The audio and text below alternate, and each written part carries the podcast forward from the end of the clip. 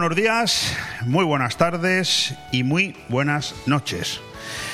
Como siempre, muy bienvenidos aquí a este espacio de radio en un día que, bueno, pues eh, tengo que reconocer que no es un día más, es un día un tanto especial, porque hoy nosotros aquí en este proyecto llamado Ahora BOM Radio, cumplimos 70 meses seguidos.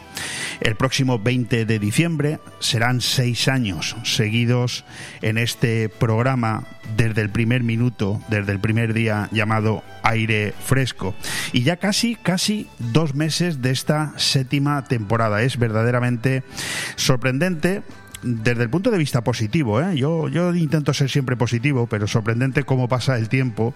Y la verdad es que, bueno, yo personalmente me lo paso muy bien en este micrófono a tu lado, informándote, contándote cosas, hablando con gente y por lo tanto para mí una maravilla. Pero quería hoy recordar eso. Y como hay algunos que me preguntan por la calle o me mandan algún mensaje o a los compañeros de la emisora también se lo preguntan si es que hemos cambiado de radio, porque ahora nos llamamos BOM Radio. Pues no, no hemos cambiado, nosotros somos los mismos. Emitimos por el 104.1, yo soy Leopoldo Bernabeu, me acompaña Ale Ronzani, las cuentas de la empresa las sigue llevando la señora Arabela Fondevila y seguimos siendo los mismos. Unos entran, otros salen, pero aquí somos los mismos. ¿Qué pasa? Que cuando nosotros iniciamos esta andadura el 20 de diciembre de 2016 nos llamábamos Gestiona Radio. Y así estuvimos durante dos años hasta que la empresa en Madrid, no nosotros, nosotros seguimos siendo exactamente los mismos, la empresa en Madrid se terminó y entonces nos enlazamos con otro proyecto que nos parecía en ese momento estupendísimo, que era Radio 4G. Proyecto en el que seguimos, porque la casa es la misma, lo que pasa es que los proyectos crecen y se hacen mm, más importantes. Radio 4G pertenece a una empresa nacional que tiene un canal de televisión que se llama Boncine, por el que, por cierto, todos los días, desde las 7 de la mañana y hasta las 10, puedes ver el programa también por televisión, además de escucharlo por nuestra emisora, con Fernandisco e Hilaria Mulinachi desde que amanece apetece. Bueno, pues dicho esto, la empresa decidió que a partir de ahora nos llamábamos todos BOM. Por un lado BOM Cine y por otro lado BOM Radio. Pero somos los mismos, estamos aquí y por lo tanto yo quería hacer esta pequeña aclaración que supongo que no será la última vez que la tenga que hacer, pero encantada, encantado de poder hacerlo. En este último aire fresco de esta semana, repito, jueves 20 de octubre, en un día en el que además, déjame que te diga, porque hemos venido hablando de esto a lo largo de prácticamente de todo el año, que empieza hoy, día 20, la tercera fase del programa Kit Digital. Esas ayudas, esas subvenciones para todo tipo de empresas, que ahora empieza, digamos, la parte mollar, al menos la que nos afecta a nosotros, que somos una pequeñita empresa de entre 1 y 3 empleados. Ayudas de 2.000 euros para la transformación digital de las pymes. Date prisa porque eh, hay un presupuesto de 500 millones de euros que se distribuirán, entiendo yo, entre las primeras decenas de miles de empresas que lo eh, solicitemos. Bueno, dicho esto, y paso a la presentación del programa, Insisto que empezando por donde toca, por la presentación, hoy quiero centrarme en primer lugar en el orgullo que me produce volver a hablar de la imagen de nuestro rey allá por donde va quiero destacar esas imágenes en las que vemos el interés de la gente por saludarlo, por abrazarlo y por hacerse fotos con una figura que sin lugar a dudas es la mejor marca España que tenemos, en absoluta contraposición con lo que me imagino que ya sabes por dónde voy, con lo que representa un presidente de gobierno silbado y vituperado, por no decir otras cosas en cualquier rincón de España al que pretenda acudir. Ya no puede hacerlo. Y es que no hay más que ver lo que sucede cada día en nuestro país para entender por qué sucede algo así. Hoy, por ejemplo, por ejemplo, porque hay muchos ejemplos, pero hoy conocemos la amenaza de los republicanos de Cataluña hacia la aprobación de los presupuestos generales del año que viene y que, sinceramente, pues yo no creo que esta amenaza sorprenda a nadie. ¿Verdad que no? Es otra vuelta más a la pordiosera sí, sí, por diosera serie que nos llevan introduciendo en vena desde que el ínclito Sánchez, único culpable, pues les permite ser parte de la gobernabilidad de un país, el tuyo y el mío, al que ellos odian. Bueno, pues hoy lo gobiernan, ¿eh? Sí, sí. Claro, ahora a esta gente, a estos republicanos de Cataluña, les llega la nueva oportunidad de apretar las tuercas a los socialistas en otra escenificación de lo que todos conocemos como arrimar el ascua a tu sardina, ¿verdad? Algo así como o me das más dinero o te voto en contra.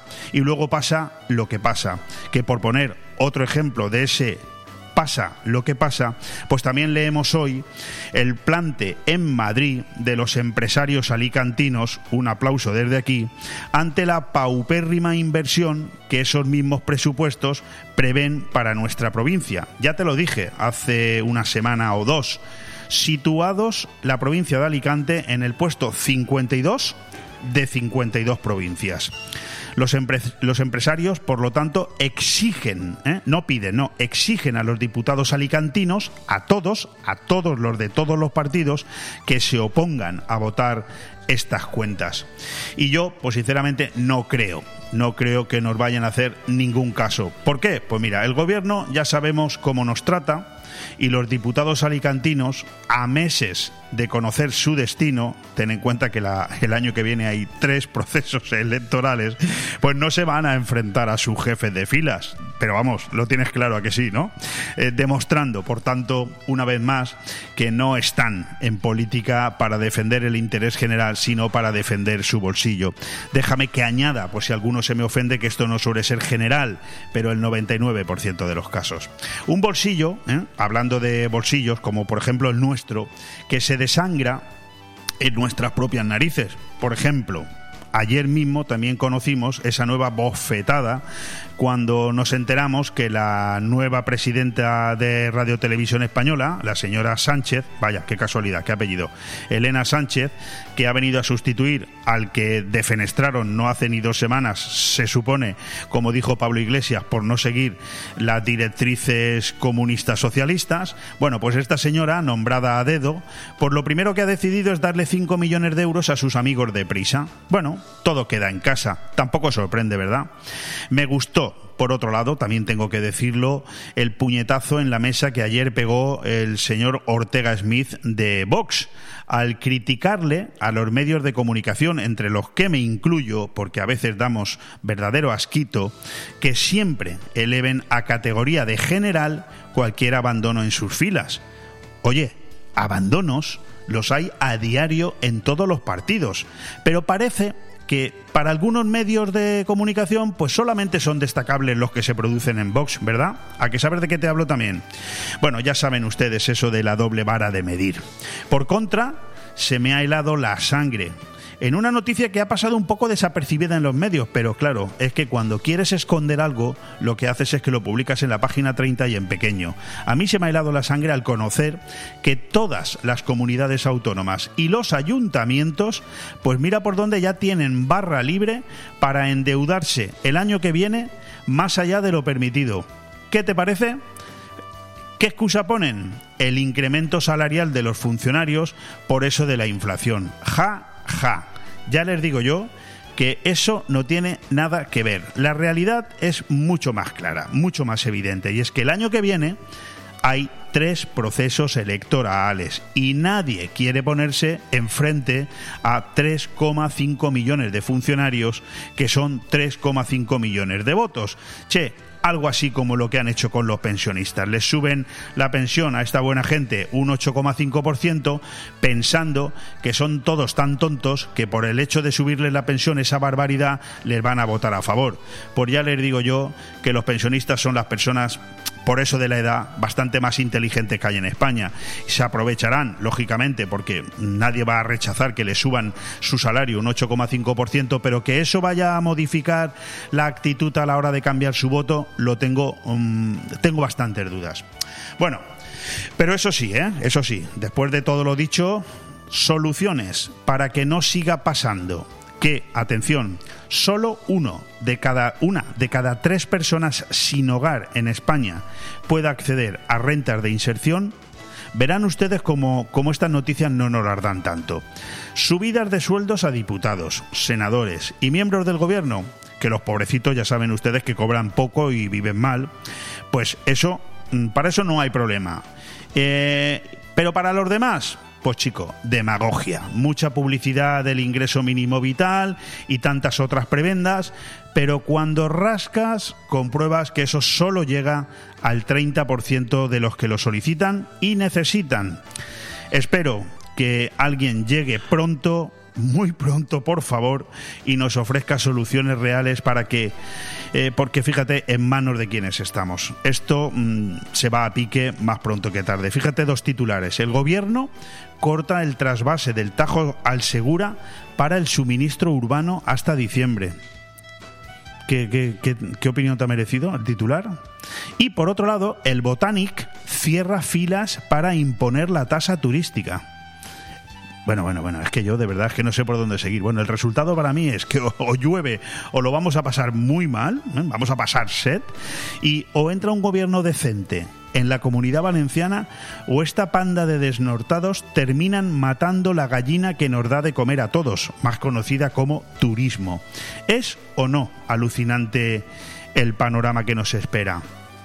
¿Parece o no parece una película surrealista?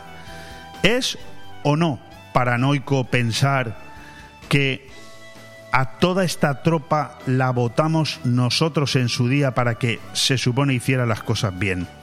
Lo dicho, el año que viene tres elecciones. Por favor, presta mucha atención a quien le das tu respaldo. Y ahora, escucha esto, porque aunque yo no estoy del todo de acuerdo con la opinión de Luis Herrero, sí me ha gustado mucho los planteamientos sobre los que aquí razona, las dudas que genera el post-COVID y el cómo deberíamos replantearnos nuestra vida. Escucha, lo titula El recado de las musas y dice así, sobrellevo lo mejor que puedo la pesada cruz de tener cerca de mí a algunos negacionistas que le achacan a la vacuna del COVID casi todos los males misteriosos que menoscaban nuestra salud. La noticia de que en España mueren cada día 117 personas por razones desconocidas, es decir, un 94% más que antes de la pandemia, ha dado nuevas alas a su teoría conspiranoica, dice Luis Herrero. Creen que no hay una explicación mejor que la suya para entender el porqué de esa fatalidad estadística. Y lo peor de todo es que no tengo a mi alcance ningún argumento de autoridad para taparle la boca. Desconozco el motivo de esas muertes misteriosas. No soy científico, no sé nada de medicina, pero ellos tampoco. Esa es mi única réplica razonable. Todos compartimos la misma ignorancia. La diferencia es que ellos convierten su suspicacia en testimonio de cargo y yo me niego a seguirles el juego porque estoy firmemente convencido de que la imaginación no es un órgano de la verdad. Prefiero dar por buenas las explicaciones de los expertos, aunque no las entienda, que jalear las calenturas mentales de esa clase de legos presuntuosos que siempre se empeñan en buscarle tres pies al gato. No sé por qué, hay gente que se muere sin motivos aparentes, pero sí me hago una idea de lo difícil que resulta mantenerse en pie sin aliviar los sufrimientos de una vida mortal.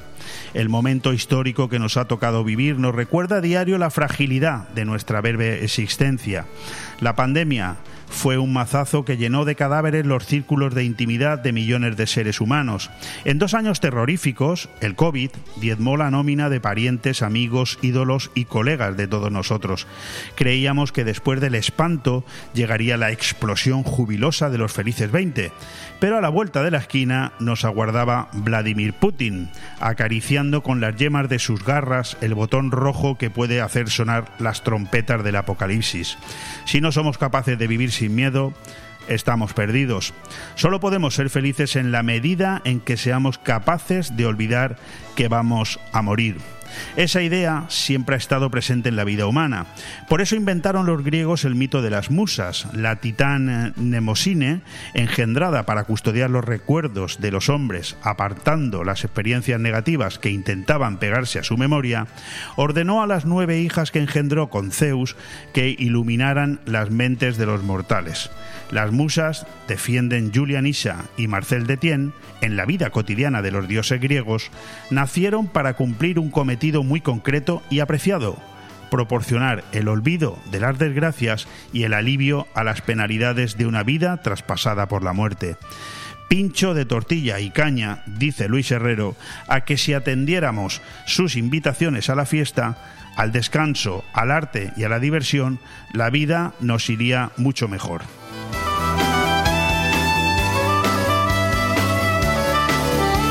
fresco en BOM Radio Benidorm. Todos los martes, miércoles y jueves de 12 a 2 de la tarde, Aire Fresco, el magazín de actualidad más completo de la comarca, con entrevistas, noticias, opinión y entretenimiento en un aire fresco más renovado, más personal y más cercano de la mano de Leopoldo Bernabeu. Recuerda, todos los martes, miércoles y jueves, desde las 12 del mediodía hasta las 2. También podrás escuchar Aire Fresco por las tardes en redifusión y los fines de semana un resumen con lo mejor del programa. BOM Radio Benidorm. Seguimos creciendo. Lola Herrera vuelve al auditorio de la Nucía con la obra de teatro Adictos. Que el propósito final para el que va... El sábado 29 de octubre a las 8 de la tarde, la auditorio de la Nucía acogerá la representación teatral de Adictos con la legendaria actriz Lola Herrera. Recuerda, el sábado 29 de octubre tienes una cita con el mejor teatro nacional y la actriz Lola Herrera en la Nucía. Por eso me, me sabe muy bien hacer esta función. Auditori de la Nucía, 15 anys fent cultura. Necesito hablar contigo. Tengo que contarte algo. Tenemos que hablar. Sea lo que sea, díselo en Restaurante Juan Abril, porque no hay otro sitio igual donde todo sabe y sienta mejor, como nuestros arroces, carnes y pescados frescos de la bahía. Restaurante Juan Abril, Paséis del Mediterráneo 14, Altea. Reservas al 96 584 37 22. Restaurante Juan Abril, la cocina española de siempre, donde todo te va a saber mucho mejor. Desde RA Benidorm y la Concejalía de Playas del Ayuntamiento queremos aconsejar que para el mejor disfrute de nuestras playas se prevengan con protección y eviten las horas de mayor radiación solar entre las 12 del mediodía y las 4 de la tarde. Sigan los consejos del personal de salvamento y socorrismo, respeten el color de las banderas de las playas y nunca dejen solos a los niños. Ha sido un consejo de RA Benidorm Concesionaria de Playas y la Concejalía de Playas del Ayuntamiento de Benidorm. Aire Fresco, programa patrocinado por Hotel Meliá Benidorm, Fomento de Construcciones y Contratas, Exterior Plus y Actúa, Servicios y Medio Ambiente.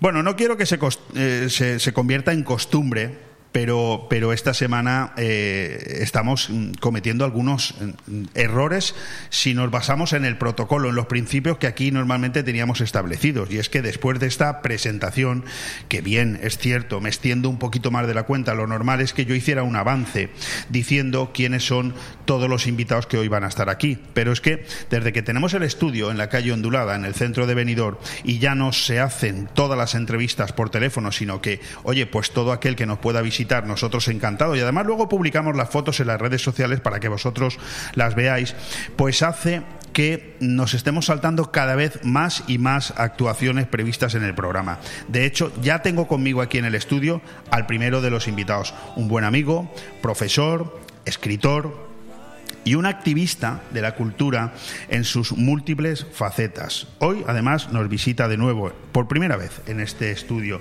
En su incansable deambular por las orillas del entretenimiento, rodeado siempre de conocimientos, pues nos trae un nuevo capítulo de su inagotable mochila de creaciones. Manolo Balazón, ¿qué tal? ¿Cómo estás? Acércate muchísimo al micro o Hola. acércatelo. Buenos días. ¿Te ha gustado la presentación? Bien, como siempre, muy, Intento- muy buena. Me quedo lejos. Eres pero- muy literato tú también. Eh, lo intento, lo, lo intento, lo intento. Oye, cualquier profesor, eh, no, no sé si está bien plantada la pregunta.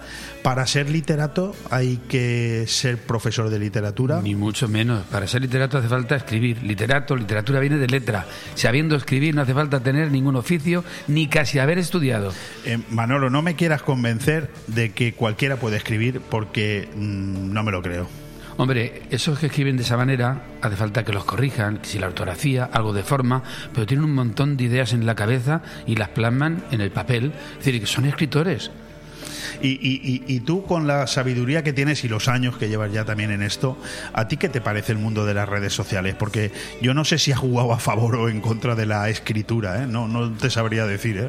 Estoy a favor de las redes sociales. A veces se pasan y descubren cosas que no quisieras, pero se extiende la cultura y todo tipo de información con una rapidez y por todas partes. Estoy a favor de todos los adelantos, como las redes sociales, claro que sí. Sí, sí, sí, no, si yo no iba por ahí, don Manuel. Yo iba en el sentido del, del- el perjuicio que a veces le supone a la propia escritura, a la propia literatura, porque lees Ah. cada burrada y sobre todo la forma en la que se escribe. Y... Se cuelan muchas cosas mal escritas y además que son mentiras a veces. Se cuelan muchas cosas. Cualquiera puede escribir.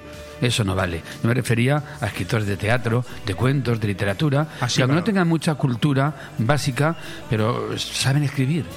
Bueno, para darnos a conocer, desde luego las redes sociales han venido muy bien. para Eso, eso sí. eso es cierto. De hecho, nosotros aquí en la radio tenemos una cosa muy clara. Fíjate que yo ni me la callo en público. Yo lo, lo digo en el micrófono para que nos escuche todo el mundo. Nosotros sabemos que cualquier programa que hacemos en directo, como el que estamos haciendo ahora, seguramente luego es mucho más escuchado cuando publicamos el podcast en las diferentes plataformas en las que nosotros estamos que el propio directo en sí. ¿eh? Fíjate lo que te digo. O sea que es muy importante. Bueno. ¿Por qué nos visita hoy Manolo Palazón? Porque ha escrito su tercer libro. Yo estoy absolutamente sorprendido. Yo no sé este hombre de dónde saca el tiempo y no me vale el hecho de que es que estoy jubilado, porque yo también conozco muchos jubilados que no tienen esta capacidad. Manolo, tu tercer libro y además tienes el detalle, te lo quiero agradecer públicamente, no ya de acercarte hasta Bomb Radio, sino de, traernos un ejemplar y me lo acaba de dedicar, dice así, eh, para Leopoldo Bernabeu por su labor cultural en Benidorm a través de las ondas y que no decaigan. Bueno, yo creo que esto es excesivo. Yo creo que mi labor cultural. Bueno, hoy, hoy precisamente tengo tres escritores aquí. Hoy sí que es un día en el que podría cuadrar. Cuéntanos un poco, primero, cómo, cómo, cómo te da el tiempo para escribir tanto. Bueno, este para- libro es una recopilación Sí. de mis 30 años de teatro en Benidorm. He hecho unas 120 obras diferentes en 30 años, unas mil actuaciones y han pasado por mis grupos de teatro pues unos 200 o 300 actores. Entonces me ocurrió el primer libro con la pandemia, el segundo libro con la pandemia y este, aunque estamos saliendo de la pandemia, se me, ocurrió escribirlo porque es una, es una- son memorias eh, teatrales de mi vida. Es, son como mis memorias. Y aparte de eso es un documento, creo que valioso para Benidorm. Porque aunque hay otra gente que ha hecho también teatro, pero yo son 30 años de teatro dedicados a Benidorm, sin ser de Benidorm. Y he hecho teatro en castellano, en francés, en gallego y en valenciano. So- es una memoria histórica para el Benidorm reciente y son mis memorias teatrales. Para mí es muy importante este libro. Contiene muchas fotos en color, donde salen casi todos mis actores. Tengo cuatro grupos. Uno es Catarsis, otro es Tosal, de profesores, y otro es el de la ACB, de la agrupación coral de Benidorm. El otro grupo ya no existe, porque es el del instituto, cuando yo era profesor en el Pere María. Me jubilé hace ocho años, ese grupo ya no existe. Pero tengo con cada uno de los grupos, ya digo, unas 30 o 40 obras diferentes, más de 120 en total, diferentes en 30 años. Eh, entiendo yo que cuando me hablas de 30 obras de teatro, son escritas por ti. No, eh, escritas por mí de las 120 obras, haber escrito unas 20. El resto son adaptaciones o textos completos de autores consagrados. Bueno, pero 20 obras de teatro. como, como Cervantes, Alejandro Casona, Peter Ustinov. Tengo gente muy importante que yo he hecho la adaptación para hacerla menos pesada. Porque hay obras que duran tres horas. Yo la dejo en una hora y cuarto. Bueno, eres castellano manchego, que decías, soy no, soy del- de, no soy de Benidorm, pero tú llevas más años en Benidorm. Soy del que- Provencio Cuenca, pero llevo aquí 43 años. ¿Qué te iba a decir? Eh, Pues casi la mitad de mi vida. llevas, llevas muchísimos años en, en Benidorm, pero yo creo que tu, tu mujer tiene, tiene más poder que tú a la hora de tomaros Bueno. una- unas vacaciones, porque yo este verano he estado hablando contigo cuando yo estaba Sí. con la autocaravana por Francia Sí. y tú también estabas muy cercano a en Francia, Bélgica, en sí, Bélgica. en Ostende. Bueno, tengo que decir sobre esto, ya que mencionas a mi mujer, que me ayuda Mi mucho. profesora, Rosemary. Sí, profesora de francés. Colabora mucho conmigo. La maquetación del libro, el- la elección de fotos, cómo cuadrarlas, todo eso lo hace ella al ordenador. Yo lo voy dictando. Yo escribo y ella es la técnico del ordenador, que Oye, entiende mucho. déjame que te diga, en honor a tu mujer, que tiene que ser una gran profesora. Pero no porque yo lo diga, sino porque me he dado cuenta 25 o 30 años más tarde. Porque yo el único francés que he estudiado en mi vida ha sido con, con tu mujer, con, Y todavía te acuerdas. eh, que estudié creo que fueron 8 o 9 años con ella. sí. Ojo, eh, cuando yo voy a Francia, creyendo que no sé hablar francés nada, pues de repente eh, Te entienden. me, me entienden y, y yo eh, creo que me explico y yo digo Un esto. francés básico que te sirve para la vida práctica. Sí, Claro sí, sí, no, no, muy bien, tengo que agradecérselo. Bueno, hablamos de esta obra que eh, digo yo aquí, que mientras otros disfrutan de las playas en verano o del caer de las hojas en otoño, veo que Manolo Palazón emplea su tiempo en seguir creando eh, y eso es así, ¿no? Porque al final, aunque sea un libro de recopilación, pero esto tiene trabajo, ¿eh? Uy, meses, meses de trabajo. Claro, hay escritura, hay anécdotas, hay argumentos, hay experiencias, todo eso lo tengo que redactar, revisar. Creo que es un libro ameno, sobre todo para mí es de un valor incalculable y creo que para Benidorm también. Son 30 años de cultura de teatral en Benidorm, en Benidorm. Bueno, el prólogo es del alcalde. Tengo la colaboración de la Concejalía de Cultura, lo ha hecho Vicente San Juan, editor. Muy bien. Y consiste, son dos actos diferentes. Uno, el martes que viene, 25, hacemos una exposición de fotos en el vestíbulo del ayuntamiento. Exposición, habrá unas 300 fotos en tamaño cuartilla. Es decir, estas mismas fotos que están publicadas en el libro se van a exponer. Sí, Vale. son prácticamente las mismas. Una cosa es la exposición en tamaño cuartilla, que la gente puede leer, recrearse con ellas, mirarlas una y otra vez. Y la presentación es el 8 de noviembre dentro de la Semana Cultural de las Fiestas Patronales. Han dedicado un día para que presente el libro. Y espero que vaya mucha gente porque he convocado a todos mis actores que son y han sido. Yo espero llenar el salón de actos, proyectaré fotos y haremos, representaremos cuatro pequeños fragmentos de las cuatro primeras obras que hice hace 30 años. Algunos fragmentos con los actores originales, que tenían 15 años y ahora tienen 50. Bueno, mm, ven ustedes quienes Manolo Palazón lo escuchan. eh, ¿Se creen ustedes que yo todo eso no lo tenía yo aquí previsto preguntárselo por parte? Pero Manolo es un huracán y se tira al ruedo y me lo explica todo y yo no Lo le que puedo... claro es que son dos actos diferentes. Sí, claro, dos Una la momentos exposición. distintos. Pero vamos a centrarnos en esto, Manolo, porque mm, si me lo permites, Sí. para la presentación del libro podemos volver a hablar aquí un ratito. Yo pienso que sí, porque faltan dos semanas Claro. y hay que. Vamos a centrarnos en esa exposición, de fotografías, una exposición fotográfica que se inaugura el 25 de octubre. Si hoy es 20, estamos hablando del martes. El martes que viene a las El 11 martes. de la mañana. Por la mañana irán las autoridades, periodistas, el que quiera. Ahí está invitado todo el mundo. Y yo presentaré la exposición y la gente puede recrearse viendo unas 300 fotos. En el Spy Dart del ayuntamiento. Sí. O sea, a la entrada. Sí, a la entrada, en A el entrada, vestíbulo, sí. bien, en el vestíbulo. Y si fueran actores, los actores que han sido y se enteran de esto, van a ver su foto de cuando tenían 15 años. Puede bueno, ser memorable. es una exposición que se inaugura el martes 25 a las 11 de la mañana, pero que luego tiene luego está abierta durante bastante tiempo. Pues un par de semanas mínimo siempre por las mañanas, porque es el ayuntamiento, es de 8 a 3. El que quiera acercarse a Hasta verla el tiene- 18 de noviembre, Hasta- ¿eh? Sí. Lo bueno es la, la inauguración, porque estaremos allí, haremos, fotos, micro, si no, no se pero durante 15 días o 18 días pueden verla por las mañanas en el ayuntamiento. Bueno, insisto, creo que no vamos a tener ningún problema en volver a charlar un ratito aquí con Manolo, Sí. porque la presentación de este libro, que a mí me gustaría separarlo de la Sí. exposición fotográfica, porque son dos actos con, con un importante relieve. El- el- la presentación del libro será el 8 de noviembre Sí. a las 8 de la tarde en el Salón de Actos del Ayuntamiento y para eso tendremos tiempo para volver a hablarlo. Eh, yo te quería preguntar algo más. Veo 8 de noviembre, cercano a las fiestas patronales, Es ¿no? que está dentro de la semana cultural de las Correcto. fiestas patronales. Va a venir Ricardo Molina hace un teatro que es La Tempestad de Shakespeare. Viene una, una rondalla de Callosa que tocará Contramontana, una plec de Todo eso en, mismo- en el mismo momento de la en presentación. no, no, no, no. Durante Ah, a la lo largo semana. de la semana, vale. El 8 es mi presentación. El 9 viene la rondalla de Callosa. El 10 Ricardo Molina hace un Muy bien. teatro. Y hay más cosas. Es la semana cultural previa a las fiestas A fiestas patronales, patronales. que siempre se hace. Que es, eh, si no me equivoco, empiezan el sábado 11, ¿no? 11, sábado 12, 11. 13 y 14, sí. Y Por la semana bien. previa, esos días Fantástico. previos, hay música, teatro, presentaciones, cosas Bueno, culturales. se recupera esa semana cultural que no la hemos podido disfrutar en estos Bueno, años. por supuesto. Claro. Hace ya un par de años o tres con la pandemia no la hemos hecho, sí. Y, y- y tú que eres una persona tan eh, activa en el mundo de la cultura y que siempre estás pensando cosas, yo tenía aquí apuntado a preguntarte que qué se está cociendo ahora en tu mente, porque estoy seguro que algo hay. Algo hay. Bueno, de libros de momento nada. Hombre, eso faltaba, Estoy de publicar ensayando uno. tres obras de teatro con la ACB, Grupo de la Coral, eh, la Asamblea de las Mujeres de Aristófanes, con el grupo de profesores Tosal Handler de Shakespeare. Y con Catarsis estoy haciendo una adaptación que hice de una novela de Unamuno que se llama Niebla, Es una adaptación para teatro. Son tres obras para mí muy importantes y saldrán a partir de febrero.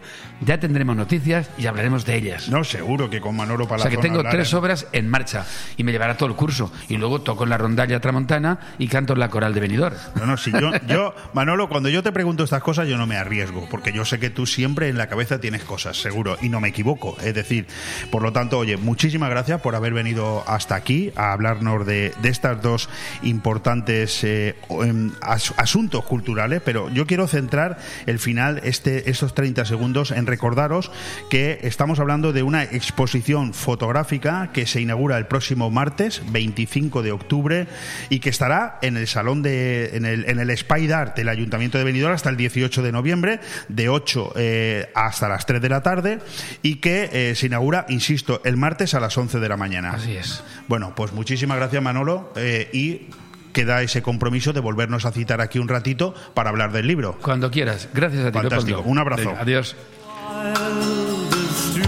Bon Radio. Nos gusta que te guste. Benidorm recupera la normalidad y con ella vuelve Boni Café Pub para que revivas tus mejores momentos. La esencia de Boni Café Pub sigue intacta, solo faltas tú. Vuelve a disfrutar de un ambiente tranquilo entre amigos, riendo y bailando con la mejor música, saboreando una copa. Boni Café Pub ha vuelto y te espera todos los días con la diversión más que asegurada. Boni Café Pub en calle Lepanto 1, Benidorm.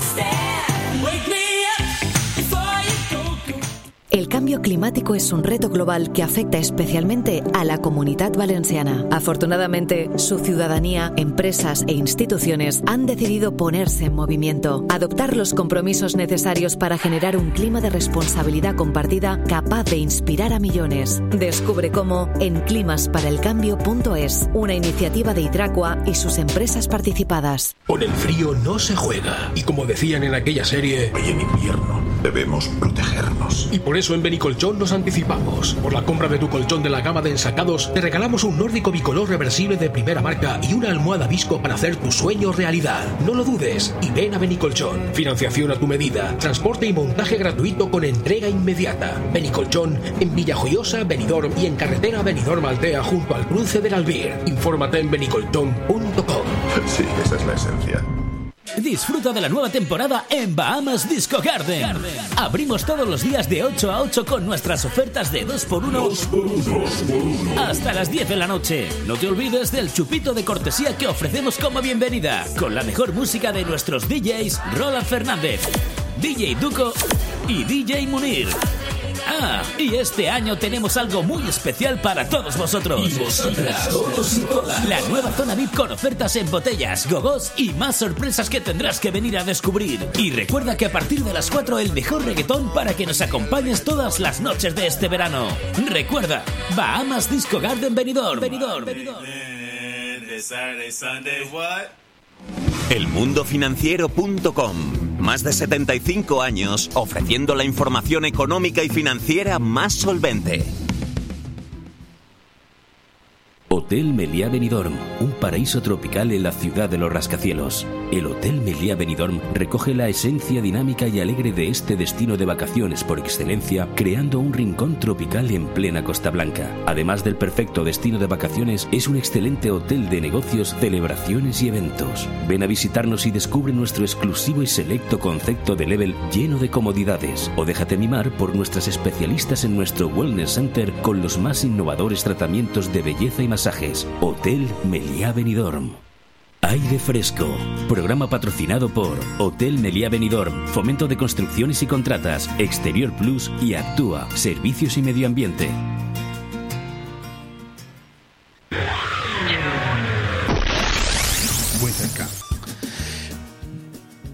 Bueno, pues estamos de nuevo en directo en esta especie de locura de programa en el que, bueno, tengo que pedir disculpas porque nos lo estamos saltando todo. No ha habido avances, no hay deportes, no hay noticias destacadas, no hay editorial, pero no vayan ustedes a creerse que no está preparado porque yo aquí tengo pruebas y ahora además eh, las demuestro con las fotografías de todos los invitados que tenemos en este estudio y que, oye, yo estoy muy feliz porque se van multiplicando y van viniendo y, esto mm, es hacer radio de otra manera. Durante la pandemia ha tenido que ser todo por teléfono, pero ahora ver la cara de los invitados y tenerlos aquí es un placer.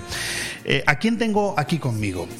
Pues la verdad es que tengo una persona que aprecio, porque la, la estoy conociendo de un tiempo aquí, pero sobre todo lo que aprecio es su apellido sus apellidos para mí eh, forman parte de, mi propia historia, ¿no? de, de mi vida, de la de mi padre, de mi familia, y estoy convencido que cuando ustedes escuchen el apellido se van a dar cuenta de que ese apellido también forma parte de su familia casi con seguridad, o de manera directa o de manera indirecta. Les hablo de Pérez Pascual. ¿A qué les suena? Pérez Pascual es una marca absolutamente reconocida. Serán unos apellidos, pero sobre todo es una marca institucionalizada. La historia de toda una familia vinculada al mundo del motor y en especial a una marca concreta. Ahora hablaremos de todo ello. Tengo conmigo a Pepe Pérez. ¿Qué tal? ¿Cómo estás? Muy buenas. ¿Cuál muy es el segundo apellido? Sirvent. Sirven, que eso de eso también hablaremos, porque aquí entre las muchas cosas que tengo apuntadas, yo eh, digo si hubiese un premio a la trayectoria y a la diversificación en el mundo del comercio, sin duda habría que dar oro, ¿no? Por la cantidad de empresas que manejáis. Pero espera, vayamos por partes. ¿Quién es Pepe Pérez? Para que la gente lo sepa y por qué estás tú aquí y no está Esteban Pérez Bolufer o Tino o tu padre o por, qué estás tú aquí? Muy sencillo. Al final, por desgracia, el tiempo va pasando. Sí, Entonces, las generaciones inevitable. nuevas tenemos que, que ir cogiendo el hilo de, de- de nuestros mayores. Bueno, pero mm, cuidado que a ti eh, la cara, los ojos, el físico te, te- no te puedes escapar. ¿eh? Yo, yo al mirarte sé que tú eres hijo de uno de ellos. A lo mejor me puedo equivocar en cuál pero de uno de ellos. El otro día estuve con Pepe Pérez allí en Pérez Pascual y me enseñó una fotografía que está en la pared con cinco críos mm, vestidos de comunión. La foto puede tener aproximadamente unos 300 años, más o menos, tre- 400 quizás, no, esto es una broma, ¿no? Imagínate, eh, si, si yo tengo, bueno, mi padre y mis tíos al final son cinco hermanos y de los chicos, porque claro, los cuatro chicos son los primeros y luego la última, Pepa, es la, la pequeña. Pero claro, vestidos de comunión, hay una foto con cuatro niños. Lo curioso de esa foto que tú viste el otro día que te estuve comentando es que el vestido es exactamente el, El mi- el mismo. traje es el mismo de cada uno de ellos y simplemente cambia, pues eso, son ellos con Lo, lo cual, lo cual. Pepe, déjame que te diga que, que eso demuestra muchas cosas de cómo ha cambiado la vida. Seguramente tu padre y tus tres tíos tuvieron que utilizar el mismo traje, ¿no? Para Sí, la sí, comunión. sí. El mismo traje. O sea, O sea, que no había mucho dinero cambia, en casa, ¿eh? Cambia, cambia mucho la historia. Ha cambiado mucho la historia, por supuesto que sí. Pepe, eh, tú, tú eres una persona mm, joven, pero mm, por lo que he podido averiguar de ti, eh, algunas personas he preguntado que te aprecian. Eres un tío muy estudiado, ¿eh? Eh, te preocupas muchísimo por avanzar. me, me genera cierto vértigo mm, comprobar con qué fuerza has conseguido que una empresa que ha tenido sus dificultades, como muchas otras, pero esta en especial, porque cuanto más público eres, cuanto más conocido eres, de una manera más compleja se atienden las dificultades porque repercuten socialmente. Y en cambio he podido visitaros, me has enseñado la empresa y me has demostrado que no solamente el cambio ha sido a mejor, sino que es absolutamente sorprendente la evolución que está teniendo en este momento lo que podríamos seguir llamando la marca Pérez Pascual, que sigue siendo una marca institucionalizada. Pero yo quiero ir por partes. ¿A ti te produce vértigo comprobar que ahora eres tú el referente en la gestión de estos apellidos? Vale, a mí lo que me produce es cierto respeto, mucho respeto, porque al final estoy siguiendo el legado de, de mi padre, mis tíos, mi abuelo y orgullo. En el fondo es lo que, lo que a mí me, me transmite vértigo. En cierto sentido sí, pero, pero no, al fin y al cabo eh, Pérez Pascual es una empresa que el mes que viene cumple 50 años y hemos tenido muchas cosas buenas y muchas cosas malas. Han pasado crisis, han pasado épocas de bonanzas y considero que lo que hemos sabido hacer bien es adaptarnos al tiempo. Cuando nació tu empresa, yo sí que vivía, pero tú no. Yo no. Es del Era- 72 y yo soy del 80. O sea, que tú, tú todavía no eras ni proyecto. Ni proyecto. O sea, imagínate. Pérez Pascual, señores, 50 años el mes que viene. Y además yo no lo voy a decir, si quiere Pepe lo puede decir él, pero creo que nosotros vamos a estar bastante implicados en ese aniversario. De eso si quieres hablamos ahora en un, en un ratito. Pepe, ¿cuáles son tus recuerdos en la evolución de esta empresa? Porque fíjate, tú has hablado que tú naces en el 80. Ujú. Yo recuerdo mi padre se compra, eh, ya no sé si es el primero, pero yo recuerdo un Opel Alicante 0189 AL que lo compra allí a tu tío Tino. Fíjate. Y eso era el año 80, 79, 80, 81. Era así.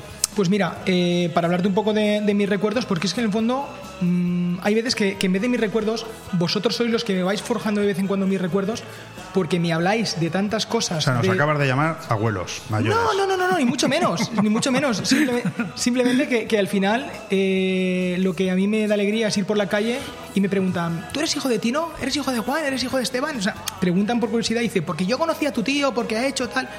Y en el fondo cada uno me cuenta su historia y eso mola, porque en el fondo es la historia de Pérez Pascual y es la historia de Benidorm. Porque al fin y al cabo es gente Bueno, de aquí, de la eh, zona. ahora hablaremos de ello y te voy a pedir que a los oyentes nos eh, digas cómo está cada uno de tus tíos. Sabemos que faltó uno, eh, Sí. Juan, ¿no? Faltó mi tío Pepe. Pepe, perdón, Juan es tu padre. 2018, Juan es mi padre. Juan es tu padre, Ujú. que está perfecto Sí. y feliz y contento. ¿Está escuchándonos? Supongo que sí. No, lo si digo para no decir ninguna burrada. acércate al micro, acércate, si no, no nos van a escuchar. Oye, ¿cuántos años con la marca Opel?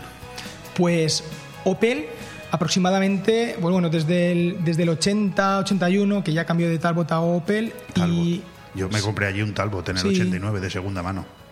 y hasta hace Hostias, relativamente soy poco. muy mayor, sí, es verdad, Eh. tienes razón. O sea, seguramente los oyentes no, no lo sepan muchos y, algunos sí que lo sepan, pero bueno, al final hay cosas como que se va a seguir hablando de la curva del number one dentro de 100 años y de Opel Pérez Pascual también se va a seguir hablando dentro de 50 y 100 años. Y nosotros relativamente hace poco hemos dejado de ser Opel.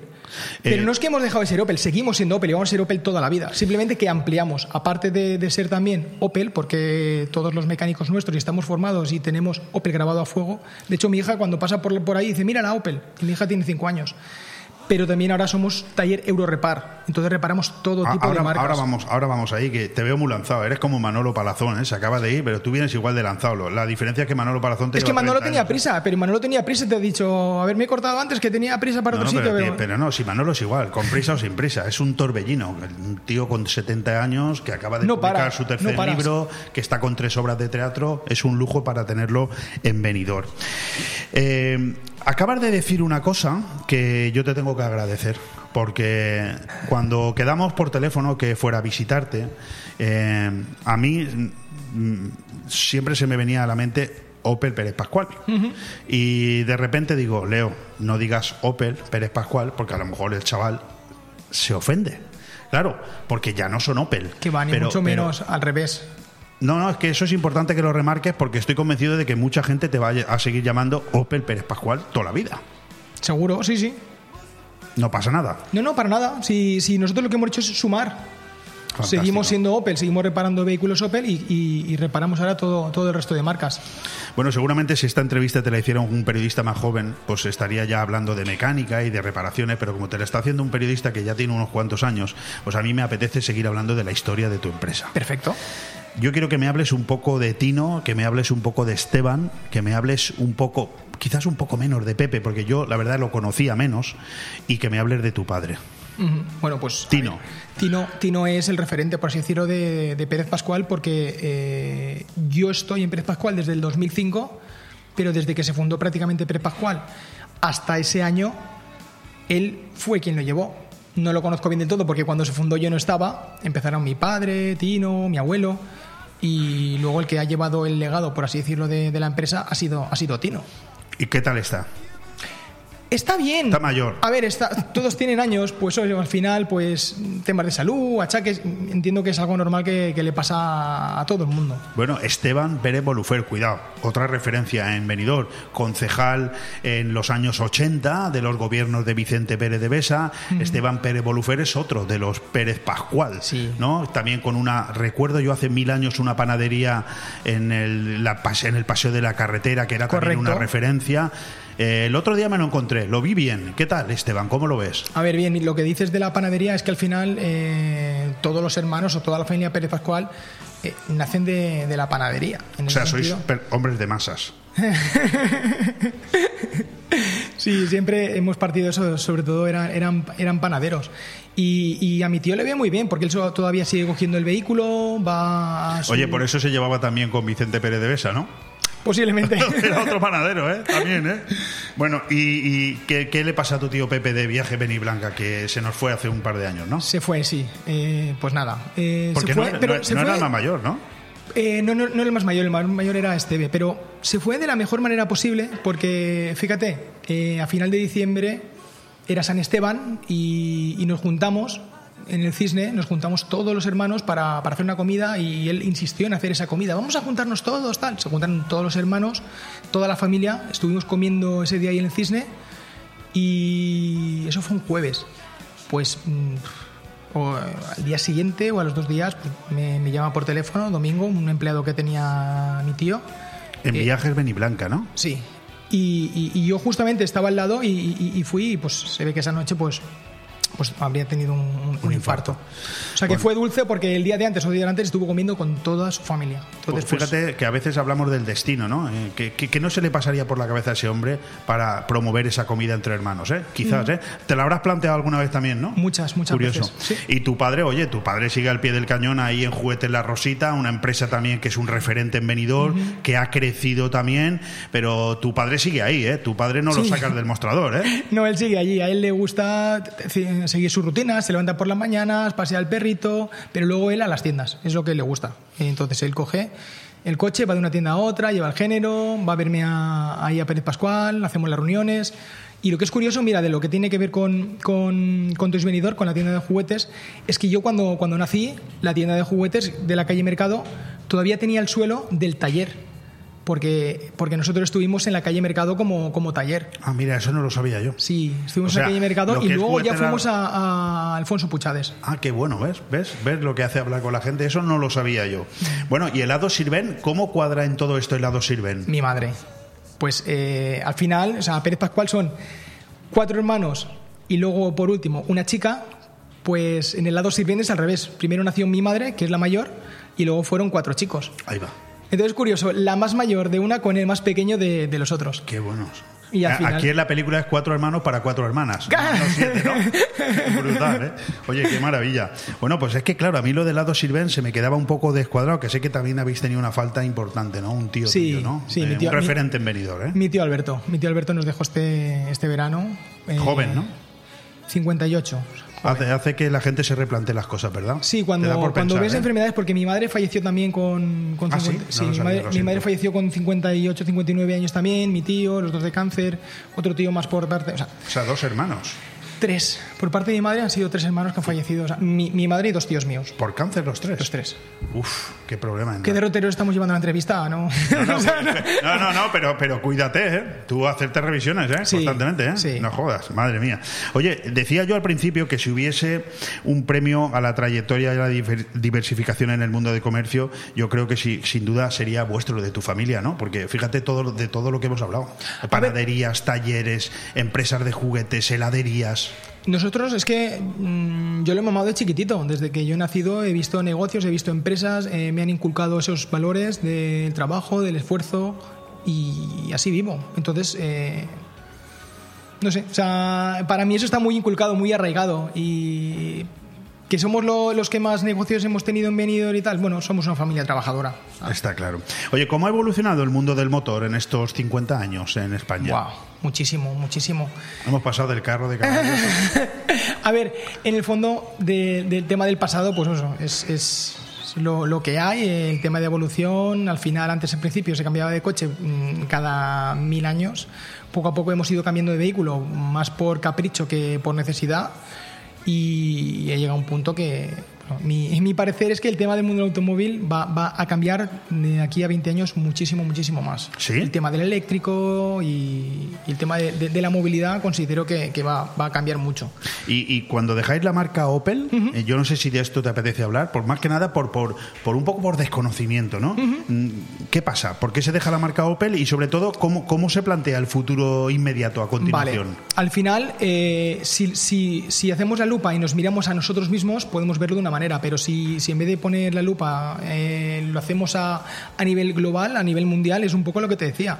Es que el tema de, de, de, los concesionarios ha cambiado mucho, va a cambiar mucho. Se están juntando muchas marcas, están desapareciendo grupos empresariales y en el fondo es la evolución. Si a mí me gusta mucho hablar de, de cosas del pasado que tienen referencia con el presente, si yo te dijera ahora que vamos a montar un videoclub, tú me dirías que estoy loco, ¿no? Eh, ¿Qué dices? Eh... Vamos a montar un videoclub pero si te lo hubiera planteado en 1990, igual sí que nos hubiera parecido un buen negocio. Correcto, totalmente Entonces, de acuerdo. Explicar esto en el mundo del automóvil en el 2022 es complicado porque todavía no ha aparecido un Netflix de la automoción que vendrá. Entonces, eh, a mí me gusta mucho leer y formarme en ese sentido y ver qué va a ocurrir en el futuro y anticiparme un poco a eso.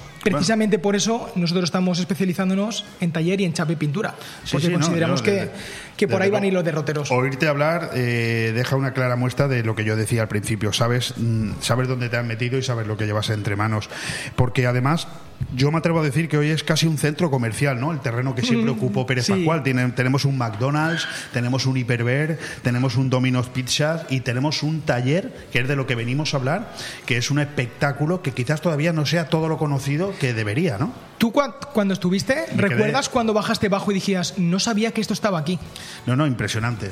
Yo conocía aquel, aquella parte de abajo de, de Pérez Pascual, pero como algo infrautilizado. Exacto. O sea, es que eh, era un trastero. O sea, yo, yo he llevado ahí cosas en plan trastero y, y hasta que llegó un momento que dije, no, no, esto no puede ser así. Pero, pero podemos decir que todo esto también forma un poco parte de la evolución. Es decir, quizás la em- las empresas en general antaño estaban como muy sobredimensionadas. Sí, en el fondo eh, todo considero que es como materia o energía y al final o se utiliza o se echa a perder. Y en ese sentido, pues hemos intentado optimizar. Igual hace 100 años no hacía falta optimizar tanto los recursos que tenemos, pero hoy en día sí que hace falta. Eh, hace 40 años, eh, Pérez Pascual, cuando, cuando estuvo ahí en Alfonso Puchades, era la periferia, vamos, súper lejos. Correcto. Y ahora mismo, cuando voy a, a negociar con las compañías de seguro, un valor es que no hay nadie que esté más en el centro que Pérez Pascual. Ya, cosas que hace 20 años era la periferia y ahora es, Es justo verdad. el centro, el centro. Sí, sí, es verdad, tienes toda la razón. Y ahora estás tú, eh, Pepe Pérez, Sirvent, estás tú al frente del taller.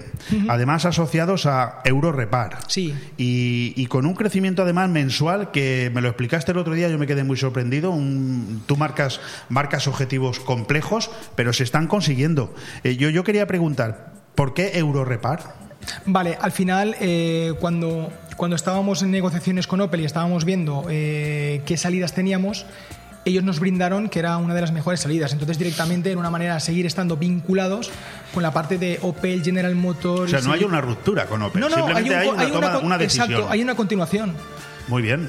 Ah, pues hecho- te agradezco que hayas dicho esto. Sí, hay- por eso, por eso digo que no nos importa que se siga diciendo Opel Pérez Pascual, porque es que eh, si algo es bueno o la gente nos conoce bien en ese sentido, ¿para, ¿para qué quitarlo? Vamos a sumar cosas, pero no vamos a eliminar ninguna. Oye, ¿y tus empleados, cuando bajas allí abajo les dices, este mes hemos facturado tanto, muy bien, era lo que yo había marcado, pero el mes que viene 10.000 más, ¿no te van a coger un poco de tirria? Te explico, es al revés. Es al revés. Ellos cada día que pasa o cada semana eh, preguntan, oye, ¿cómo vamos este mes? Porque son ellos los primeros ¿Ah, motivados sí? en... Sí, sí, sí. Ah, Si es pues que- has- conseguido algo histórico, se lo que, mola, lo ¿eh? que mola es eso, o sea, que yo estoy súper orgulloso de toda la plantilla que somos. Digo somos, no que tengo, porque es que somos. Al fin y al cabo yo no puedo decir que tengo empleados o tengo... No, no, somos un equipo. Y eso es lo que yo siempre digo a todo el mundo y lo transmito. Yo soy uno más del equipo. Fantástico. ¿Qué ideas fluyen ahora por tu cabeza? Porque yo sé que tú eres un tío que no para, que está siempre pensando. ¿Qué, qué novedades tenemos? Porque aquí hay, en cuanto a todo lo que tiene que ver con el propio taller, hay muchas cosas que yo he visto, ¿no? Pero no sé si hay algunas ideas más en tu cabeza. Porque tú eres una persona que no para. Sé que tienes otras empresas, estás ahí. Vale, mira, hay ciertas cosas que eh, a mí me gusta mucho decir, no, mira, yo lo escribo en un papel, lo doblo por la mitad, lo guardo y lo cierro. Luego dentro de un año cuando lo abra quiero ver si está eh, realizado o no. Y hay cosas que no me gusta decir hasta que no estén, hasta que no estén Vale, materializadas. O sea, no sé, llámame supersticioso, pero Sí, es que sí.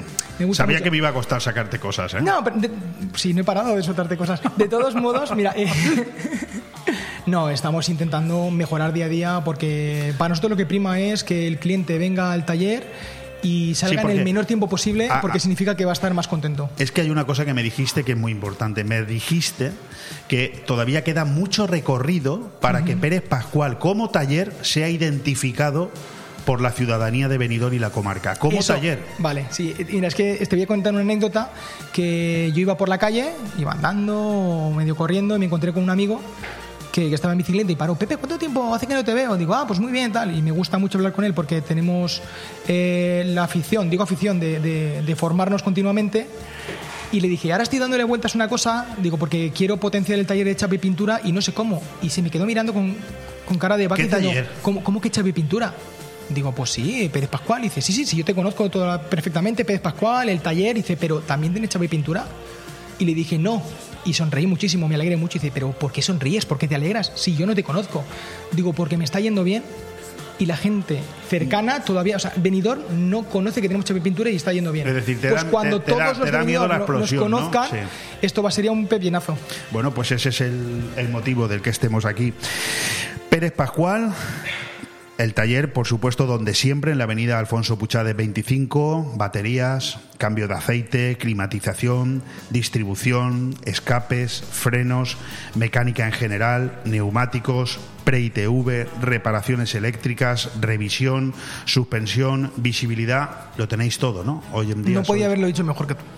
Sí, bueno, yo me lo he apuntado, ¿no? Porque son tantas cosas que aprendérmelas no me las iba a aprender. Pero me ha llamado la atención las ofertas de otoño. Descuento del 20% en baterías hasta el 31 de diciembre. Revisión anual con el ahorro que necesitas. Estamos hablando también de una revisión gratuita de amortiguadores. 15% en las escobillas de las lunas.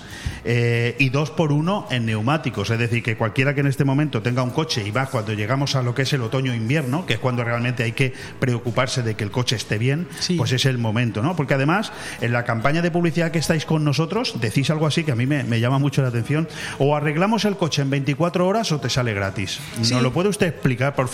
Por supuesto, me apetece, me apetece mucho explicarlo. Mira, es muy sencillo. Eh, estamos concretando esa oferta para cuando un cliente tiene una pequeña reparación de chapa y pintura. Porque hay veces que la gente dice, uff, qué pereza llevar el vehículo porque va a tardar una semana. No me puedo quedar sin coche. Claro, entonces si, si tú tienes un accidente gordo y es un acordeón, evidentemente no te lo puedo hacer en 24 horas. Pero nosotros nos referimos a esa puerta, a esa aleta, a ese espejo que se ha quedado rozado. Nosotros nos comprometemos a que dejas el vehículo y el mismo día o al día siguiente te lo entregamos y si no, te lo damos gratis. Y es así, es una ley Pues, que oye, cumplimos. eso es un compromiso muy Si, importante. si ¿eh? incumplimos y en vez de mañana te lo entregamos pasado mañana, te damos el Bueno, vehículo tenéis- y no te cobramos nada. También tenéis vehículo de empresa, por si Tenemos vehículo de cortesía. cortesía. O sea que para, para en ese sentido, eh, el cliente que no necesite también tiene un vehículo de sustitución, puede dejar el vehículo suyo, se lleva uno de sustitución en menos de un día tiene el vehículo reparado. Bueno, Pepe, pues oye, ha sido un placer tenerte Igualmente. aquí con nosotros. Yo espero que te lo hayas pasado bien. ¿eh? Se En estaba esta- comentando, Alex, que, que contigo es muy fácil porque siento que estoy hablando con, con un colega y, y no estamos aquí Es hablando que en la tiene que ser así. Sí, Es que estoy muy cansado yo también de escuchar eso en los otros medios de comunicación, que muchos clientes míos me dicen, no, es que yo no quiero ir a que me entrevisten en otro sitio, porque tengo miedo, no sé qué me- por dónde me van, si me van a hacer una encerrona, pero por favor, los medios de comunicación estamos para informar a la gente, no para encerrar a nuestros invitados. O sea, un placer que la gente sepa que tiene en Pérez Pascual el taller de toda su vida, hoy una referencia para que su vehículo pueda ser reparado de cualquiera de las cosas que necesite y que lo tiene en el centro de la ciudad. O sea, yo para mí un lujo. Y como sé que te puedo llamar, por ejemplo, el mes que viene y venir aquí a hablar de juguetes, porque Por seguro, o, o te vienes con tu padre. Mira, también es una apuesta o con mi hermano. No, no, tu hermano también, pero a ver si me traes a tu padre. ¿Nos la apostamos? Tienes, Bueno, que, vale. tienes que traer aquí a tu padre el mes que viene para hablarnos de juguetes cuando estemos cerca de la Navidad. ¿Ok? Perfecto. Y se nos ha olvidado un detalle. Adelante. Que tú has dicho, hablaremos después de ello. El mes que viene tenemos una cita importante también. Ah, bueno, sí. Pero lo dejamos ahí y que la gente se quede esperando a ver de qué están hablando. 50 aniversario de Pérez Pascual, finales de noviembre. ¿Qué tiene que ver Bomb Radio en todo eso? Tachán, tachán, lo dejamos ahí. Perfecto. Estése atento al micrófono. Pepe, Muy bien. muchísimas gracias. Gracias a ti. Un abrazo.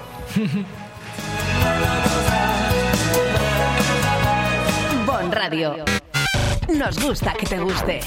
Porque son momentos para compartir, comparte felicidad. Chocolates Marcos Tonda. Comparte con tus clientes, empleados, con la familia y amigos sus exquisitos chocolates tradicionales y gourmets. O los nuevos lotes combinados con productos tradicionales. En Villajoyosa, partida Torres junto Rotonda del Puerto. Y en el centro de Benidorm, calle Alameda Blue, espacio gourmet Marcos Tonda. El prestigio de una marca garantiza la calidad. Chocolates Marcos Tonda. Momentos para compartir. Para gozar los aromas y el sabor del Mediterráneo en la Costa Blanca, restaurante Club Náutico Marina Greenwich. Los menús de pescado, marisco y arroces elaborados por el chef Alberto Durá te sabrán a gloria. Y no dejes de probar los deliciosos cócteles en nuestra magnífica terraza abierta desde las 7 de la tarde, rodeado de un entorno espectacular con vistas a la bahía. Restaurante Club Náutico Marina Greenwich. Información y reservas al 673 75 89 17. En el puerto deportivo Campomanes, Restaurante Club Náutico Marina Greenwich. Cuando decides que quieres comprar o vender una vivienda, suelen surgir muchas dudas, cuestiones que en ocasiones necesitan de profesionales. Si quieres comprar o vender una vivienda, confía en profesionales con muchos años de experiencia. Confía en Grupo Rojisa. Con oficinas en Benidorm y Callosa, contacte con nosotros en el 672 20 26 36 o visita nuestro portal inmobiliario www.rojisa.com. Grupo Rojisa. Estamos para ayudarte. Allá donde mires, arriba o abajo, Grupo Pecal lo tiene que ni pintado. Y nunca mejor dicho, ahora las paredes y suelo de tu garaje relucirán como nunca. Además de realizar pavimentos industriales y deportivos, impermeabilización y rehabilitación de superficies y fachadas, el mundo de la pintura no tiene secretos para nosotros. Entra en pecal.es y decide de qué manera podemos ayudarte. Grupo Pecal, desde Altea, para todo el mundo. Hipódromo Benidorm Disco Terraza. Hipódromo Disco Terraza te invita a disfrutar de nuestras espectaculares gogos, láser show y la mejor música del momento de la mano de nuestros DJs. DJ Carlos, DJ Pali, DJ Gina, The Little G. Disfruta de nuestra amplia terraza y ven a celebrar tu cumpleaños y despedidas con nosotros con una botella de champán de regalo. Abiertos hasta las 8 de la mañana. En Benidorm, Hipódromo Disco Terraza. Si no tienes sitio para guardar pertenencias de gran tamaño como bicicletas, motos, muebles y cualquier tipo de enseres, Movipark Marina Baixa te ofrece la solución. Áreas de diferentes medidas y precios que podrás alquilar según sean tus necesidades. Espacios cerrados de forma individual, con videovigilancia y la máxima seguridad en las instalaciones. Acceso 24 horas con código personalizado. Movipark Marina Baixa. Teléfono 670 97 23 14. Aire Fresco, programa patrocinado por Hotel Meliá Benidorm, Fomento de Construcciones y Contratas, Exterior Plus y Actúa, Servicios y Medio Ambiente.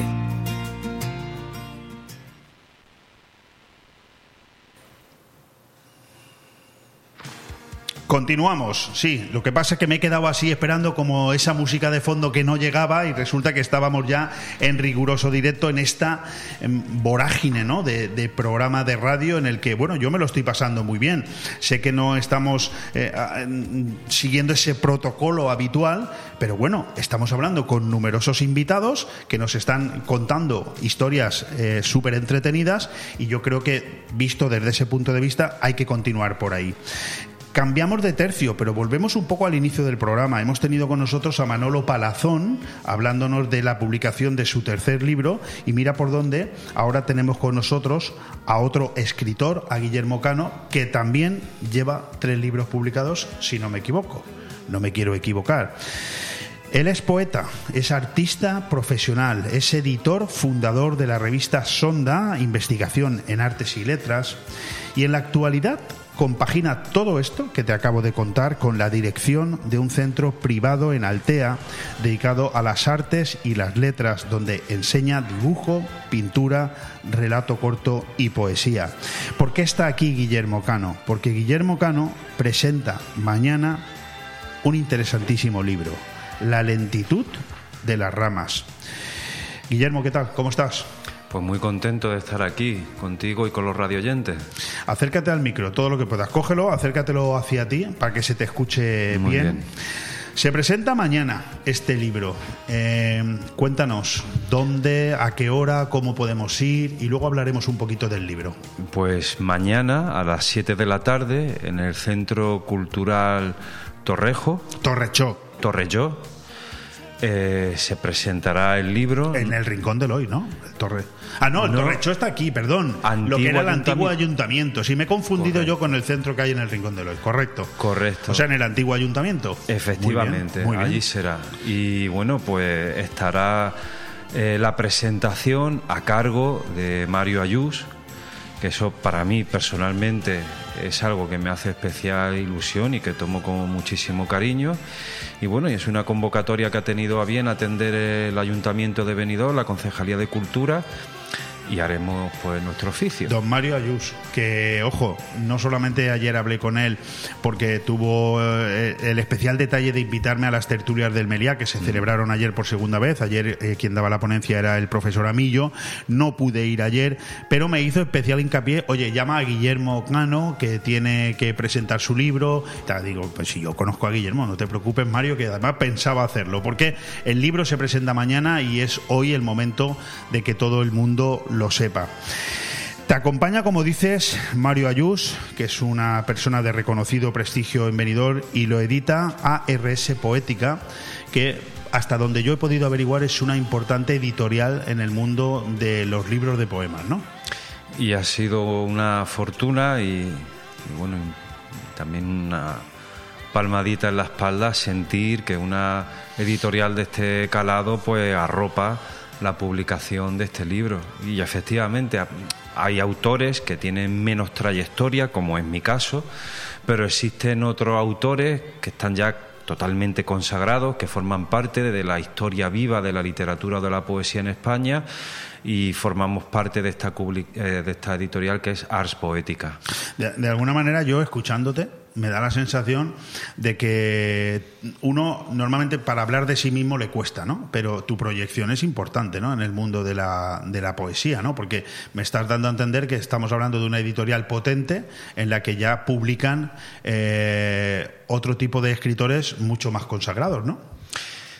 A ver, desde luego no pasaba por aquí de casualidad, pero eh, es real que, que, que el libro han tenido a bien, eh, se presentó, fue valorado y se le dio luz verde. Y por eso te comentaba antes que una palmadita en la espalda, sentir que ha pasado esos filtros y que ha tenido pues un, un visto bueno a- a esos niveles. El otro día, que sabes que se otorgaba el premio Planeta, eh, precisamente tuve ocasión de escuchar a Cregueras hablando de la salud del libro en este momento en España y está mejor que el año pasado y está mejor que en años anteriores. O sea, sigue creciendo el número de ejemplares vendidos a lo largo del año. Sabemos todos que la mayoría de los libros que se venden suelen ser, por desgracia, de, de escritores consagrados, que no sé si estás de acuerdo conmigo que eso no quiere decir que sean precisamente los mejores.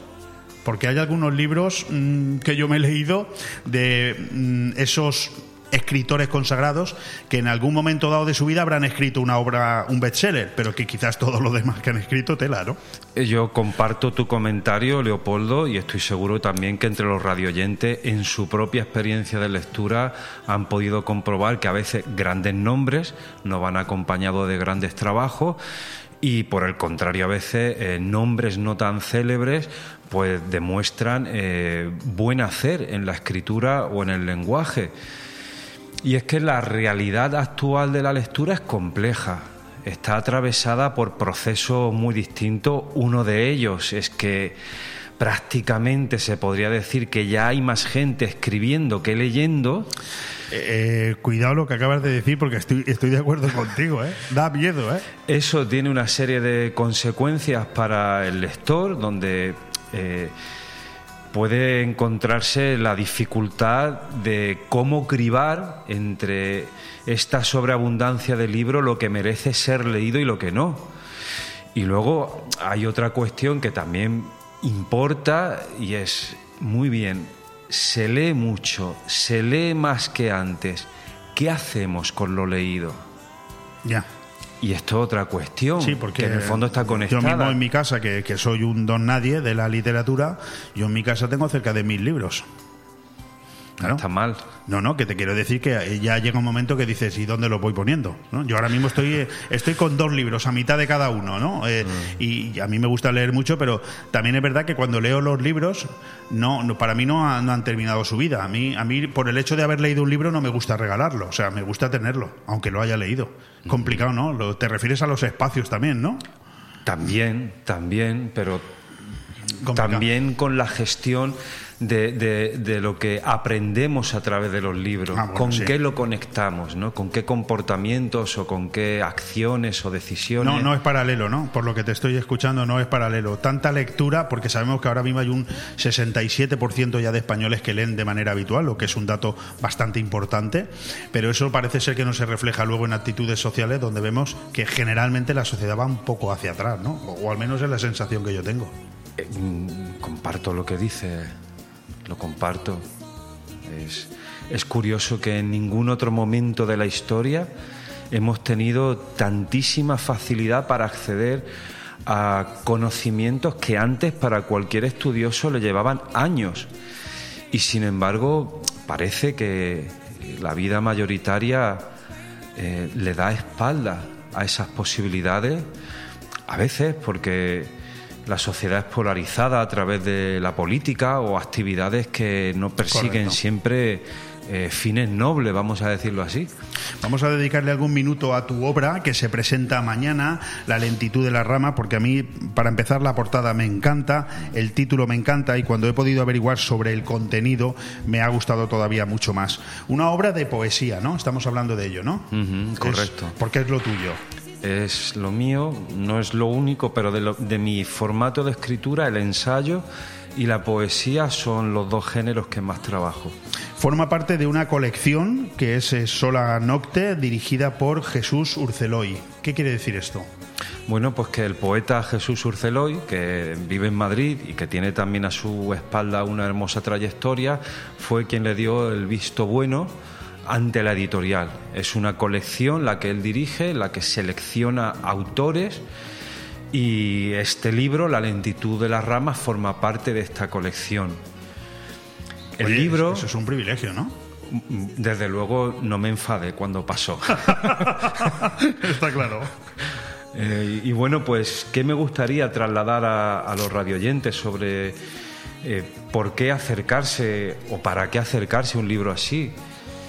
Y bueno, pues tiene, yo creo que un acierto que, ha logrado este trabajo con la escritura es recuperar la importancia eh, del tiempo lento en nuestras vidas. Eso, sobre eso me quería yo detener.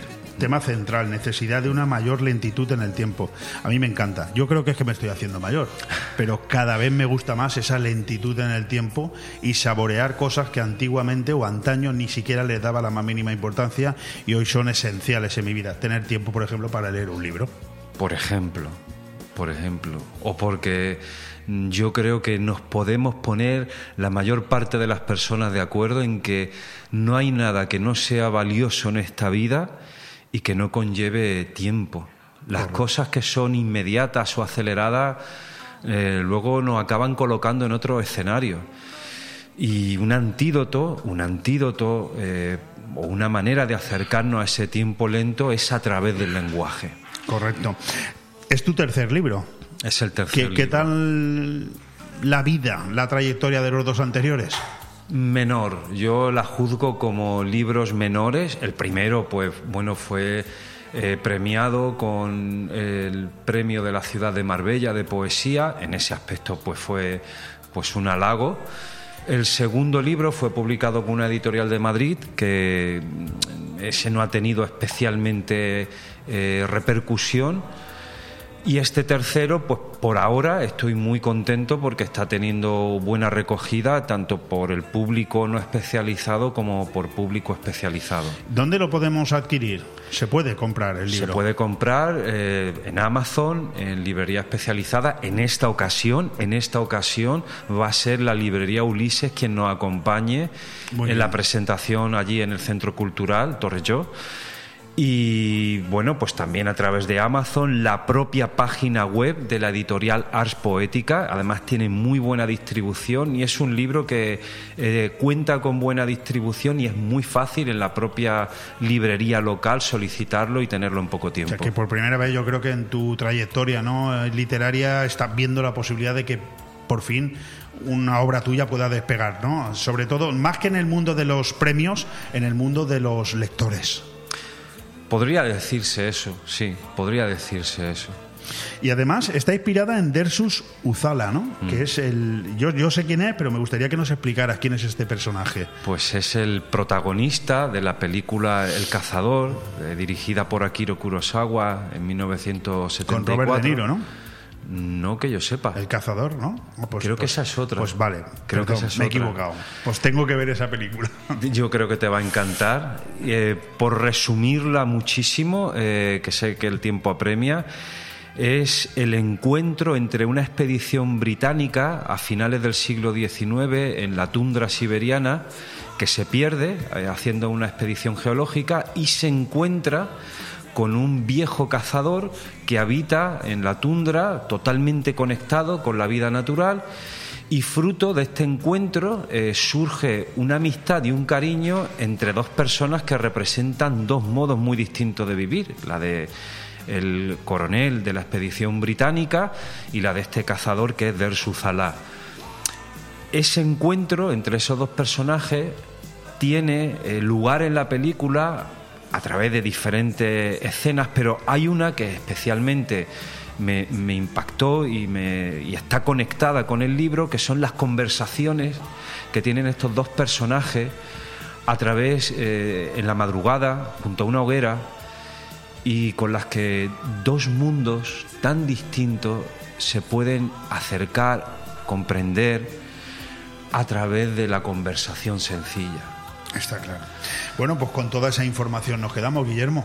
Solamente eh, remarcar lo fundamental y es que mañana, 21 de octubre, viernes, a las 7 de la tarde, en el Centro Municipal Torrechó, lo que era el antiguo ayuntamiento, en la, en la plaza del mismo nombre, Plaza Torrechó, y además con la presencia de un grande como es Mario Ayús, Guillermo Cano presenta La lentitud de las ramas y estás invitado a ir a la presentación.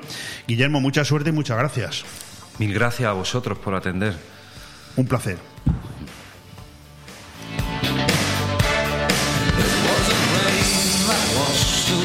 Bon Radio. Nos gusta que te guste. La cámara con esa era sobre la una. Quería picar algo, yo quería comer.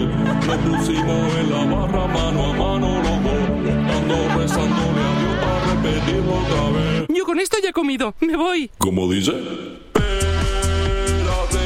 que he pedido chuletones. Que yo entiendo con un pincho tú ya hayas comido. Pero yo necesito comerme lo mío. Ven sin prisas a la Cava Aragonesa, una institución en el corazón de Benidorm. Vive el mejor verano de tu vida en Calatabú Restaurante Beach Club. Descubre nuestra deliciosa, amplia y variada carta con lo mejor del Mediterráneo. Arroces, zona Tex-Mex y carnes al grill mientras escuchas la mejor música amenizada por sus DJs. Con un sinfín de fiestas y shows en directo para pasarlo a tope. Calatabú Restaurante Beach Club. Abrimos todos los días desde las 10 de la mañana. Estamos en la cala de Villajoyosa en primera línea de playa. Reservas al 632 79 42 64. Es el vino señorío de Benidorm y lo medimos. Es el vino señorío de Benidorm, nos lo llevamos. Es el vino señorío de Benidorm, lo compartimos. Es el vino señorío de Benidorm, lo disfrutamos. Es el vino señorío de Benidorm, pa'l verano, pa'l verano, pa'l verano, pa'l verano. Señorío de Benidorm. Pide el vino de Benidorm. En Clínica Dental La Higuera seguimos ofreciendo los mejores tratamientos personalizados para tu salud y estética dental. Seguimos teniendo la mejor odontología preventiva e infantil, ortodoncia, implantología, estética dental. Seguimos mejorando y por eso lo hacemos desde nuestras nuevas y mejoradas instalaciones en la calle Venus, esquina con Tomás Ortuño de Benidorm y en el teléfono 96688-9858. Clínica Dental La Higuera, tus dentistas de confianza. ¡Anda! Eso que suenan son tus tripas, ¿verdad? Pues sí, tú. Tengo más hambre que el perro un ciego. ¿Y si pedimos unos bocatas? Pero qué bocatas ni qué bocatos. Lo mejor para quitar el hambre es ir al mesón el segoviano. Mesón el Segoviano combate eficazmente la hora del almuerzo, la comida y la cena. Rabo de toro, cordero al horno, cochinillo a la segoviana, chuletón de buey, menú diario. Mesón el Segoviano, calle Ibiza 10, teléfono 633 1970 84. Benidorm. Aire Fresco, programa patrocinado por Hotel Meliá Benidorm, Fomento de Construcciones y Contratas, Exterior Plus y Actúa, Servicios y Medio Ambiente.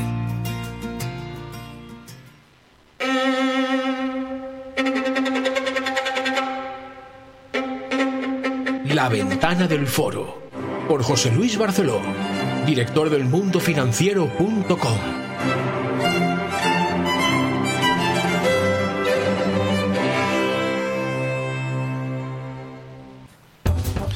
Seguimos avanzando en este aire fresco de 20 de octubre en un programa que puede ser de todo menos normal, menos habitual, porque nos eh, seguimos eh, saltando todos los parámetros establecidos, pero lo dicho, el compromiso de hoy es con cinco invitados, concretamente ya tenemos con nosotros a José Luis Barceló, que es nuestro colaborador habitual, director del mundofinanciero.com y que bueno, este año ha aceptado el reto cada dos semanas de entrar en antena a través de su eh, colaboración, la ventana del foro, para ayudarnos desde, desde la capital, desde la capital de España, a entender mucho mejor una serie de noticias que, como bien él dice muchas veces, no por el hecho de estar allí eh, repercuten menos a los que estamos fuera, ni muchísimo menos, no repercuten de la misma manera. Querido José Luis, ¿qué tal? ¿Cómo estás?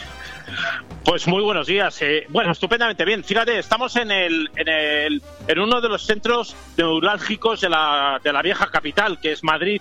Eh, es la zona de, de la plaza de Cibeles, donde se encuadra el, el cuartel general, el Banco de España Correcto. y también Correos. Ahí cuando decían que había que dar un golpe de Estado en había que darlo en Madrid, claro, había que darlo en la capital.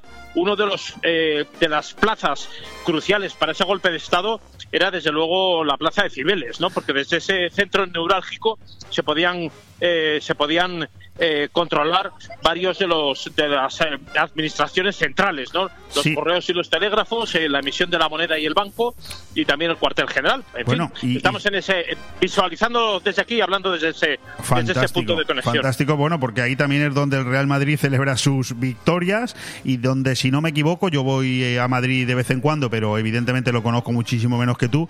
Creo que el ayuntamiento también está cerca de, de esa plaza y Bueno, justo, sí, es el antiguo, el antiguo edificio de correos. Correcto. Ahora mismo es la, la sede central del Ayuntamiento de Ah, Madrid, vale, vale, vale, perfecto. Bueno, José Luis, yo tengo aquí una serie de, de- de temas apuntados para que a través de tu opinión y tus comentarios, pues los oyentes de BOM Radio eh, nos pongamos un poco al día de cómo está la situación tanto en Europa como en España a nivel político con los titulares más importantes. Por ejemplo, hoy leemos que Putin declara la ley marcial en las regiones anexionadas de Ucrania y yo quería preguntarte, si- hombre, aprovecharme de tu experiencia, evidentemente tú no tienes por qué tener eh, mucha más información de la que tenemos los demás, ¿no? Pero tu opinión, ¿no? Tu experiencia, ¿qué significa declarar la ley marcial en esas regiones anexionadas por la cara, perdóname la expresión, que nadie reconoce? ¿Qué significa esto? Bueno, eh, hay, hay que leer entre líneas, fíjate, y además no preguntas a una persona que no ha tenido cierta inquietud por esa, por esa región del mundo, ¿no? Porque mi doctorado precisamente es sobre la transición de la, de, de la Unión Soviética eh, eh, y, y ese, ese territorio, ese escenario que se, lo, mm, eh, se arrima ya a las proximidades de lo que es Asia Central, pues es desde luego eh, un espacio que para mí ha sido siempre de interés. A mí me, sí me preocupa, me preocupa mucho la situación porque hay una guerra que probablemente llega con efecto retardado y eso los oyentes eh, de la emisora lo tienen que, conocer. Probablemente esto si hubiera ocurrido hace 30 años no hubiera tenido los mismos efectos, ¿no? La respuesta internacional no habría sido igual porque todo el mundo habría entendido que Moscú o el, eh, la defensa soviética hubiese enviado tanques y hubiese eh, avanzado en territorios que hasta ahora eran eran de la Unión Soviética, pero claro, eso 30 años después Claro, no se entiende, no, se entiende bien, efectivamente.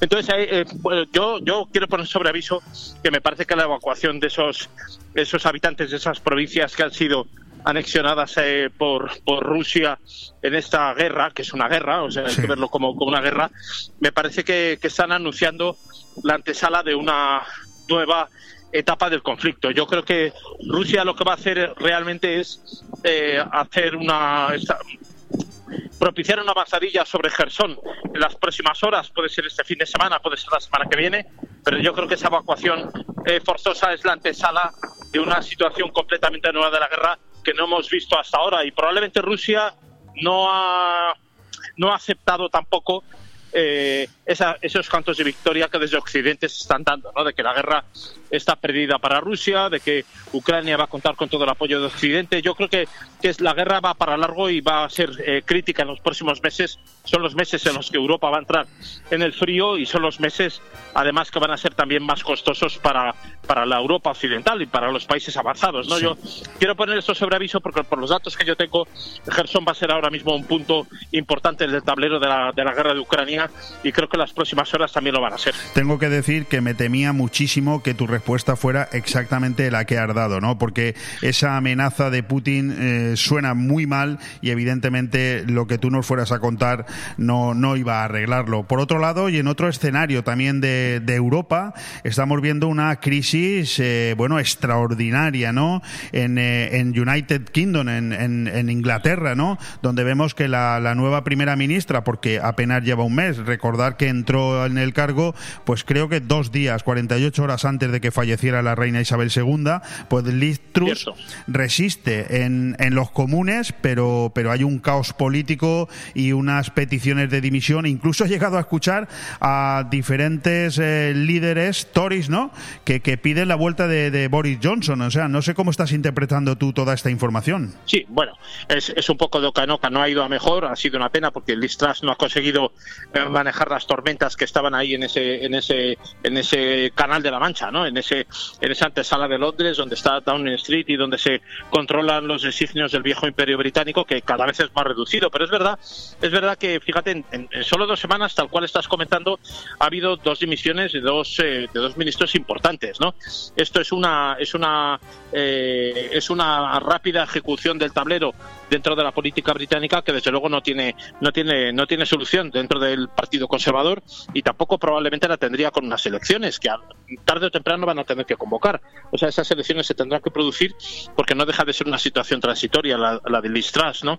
Y una consagración electoral daría un vuelco, pero ese vuelco tampoco va a resolver el problema crítico al que se encuentra ahora mismo el Reino Unido eh, y es esa, esa, esa falta de, de, imagen pública con la pérdida de, de Isabel II, esos gobiernos que han ido dando tumbos desde el Brexit y, y ya también en la antesala del Brexit eh, también, también los dio, ¿no? Porque el propio Brexit es el colofón de una de una trayectoria que ha sido errática. El Reino Unido no se siente cómodo eh, con una Alemania que lidere el espacio europeo. Eso, eso es lógico porque también ocurre, y eso sí es una, una cuestión que yo conozco bien, también ocurre con los países de Europa Central y Oriental.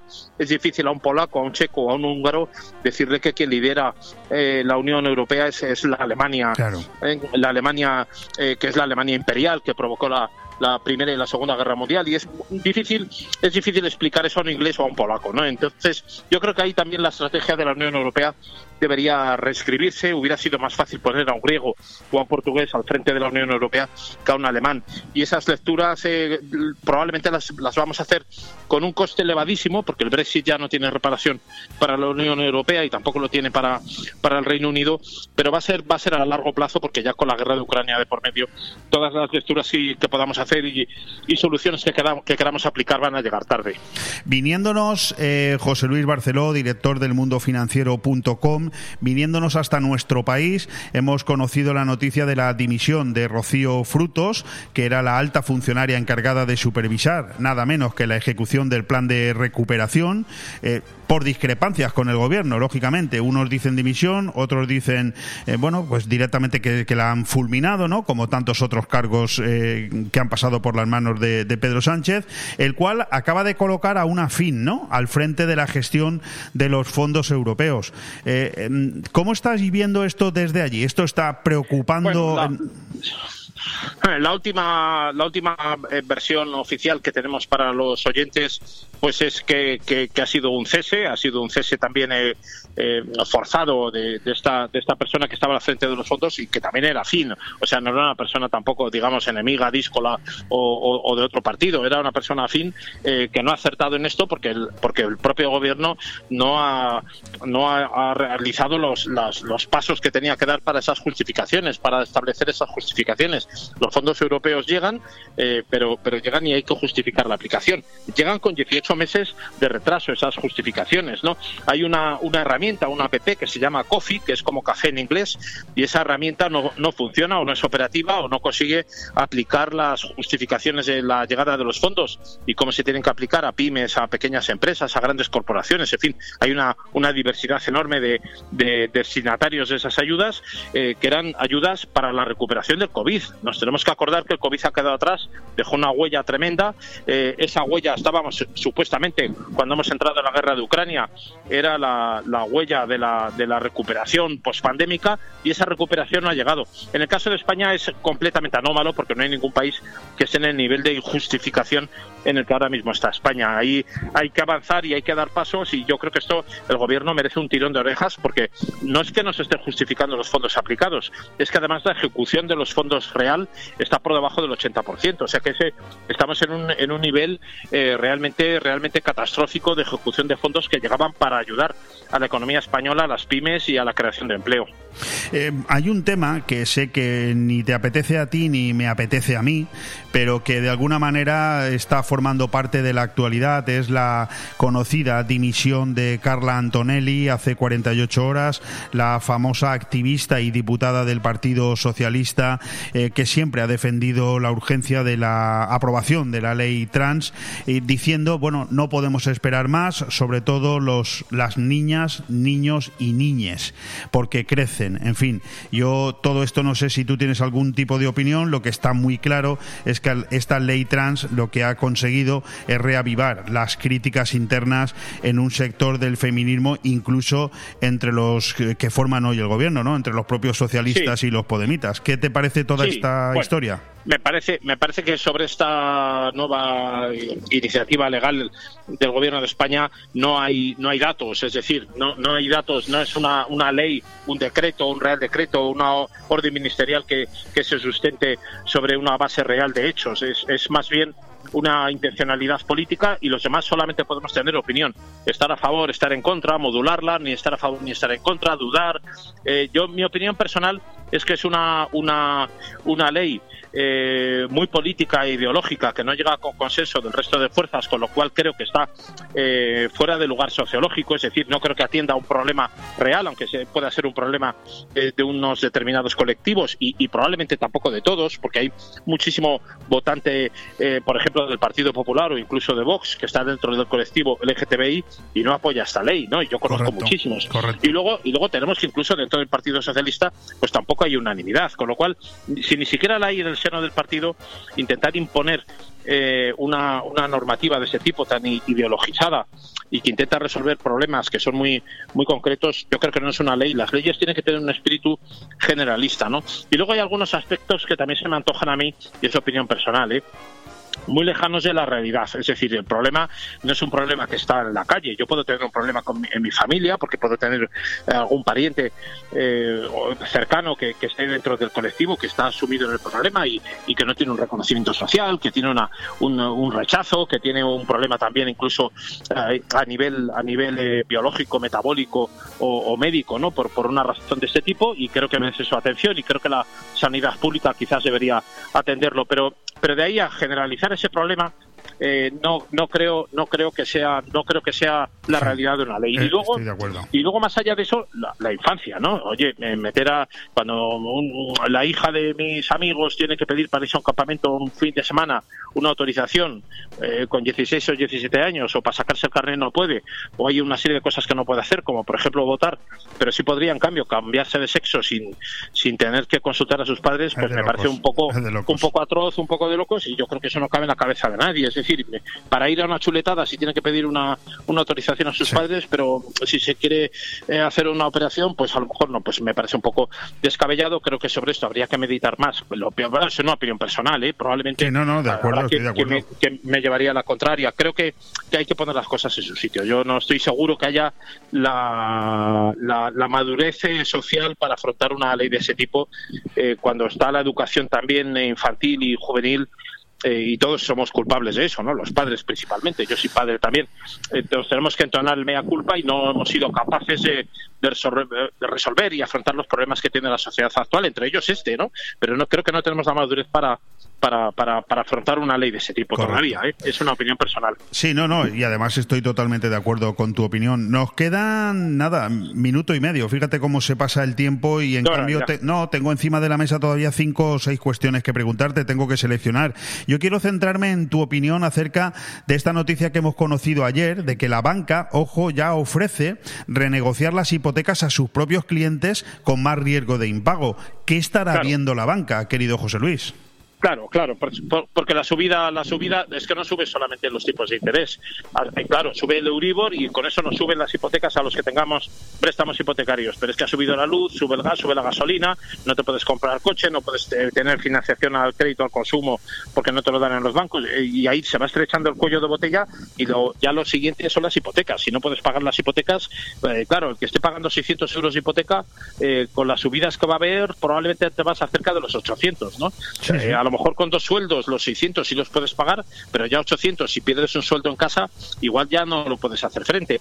Por eso están ofreciendo esas esas soluciones eh, que son renegociar con el propio banco. Incluso hay ya entidades que están eh, que están ofreciendo el cambio de entidad eh, en mejora de condiciones, es decir, ofrecerte un préstamo fijo a un tipo de interés fijo, eh, quitarte tu variable y ponértelo ahora que, que los tipos, bueno, por cierto, van a seguir subiendo, probablemente los cuatro o cinco ah, próximos años eh, se, estab- se estabilizarán en un tipo, pero que será un tipo que estará por encima del 4%. ¿eh? Sí, pues fíjate. Y estamos hablando de que en este momento está en el 2,58% el, el Euribor y se prevé, como dice José Luis, en un aumento estimativo de unos 2.400 euros anual el recargo en una hipoteca. Entonces, claro, ojo, es mucho dinero.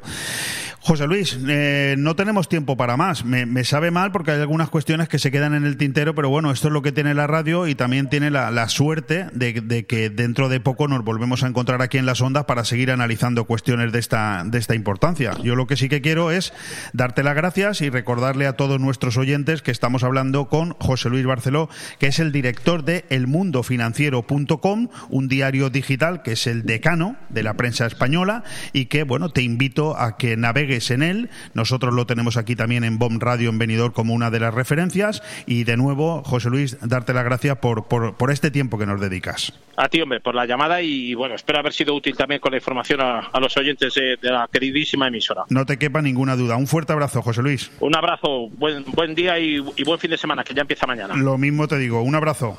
Una-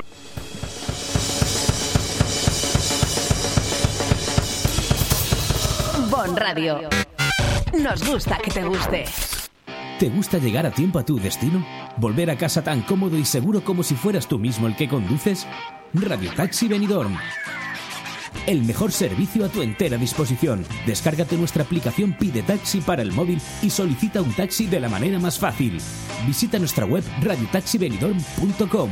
Radio Taxi Benidorm 96 586 26 26. En Restaurante Luxmar inauguramos nueva temporada. Hola, ¿cómo estamos?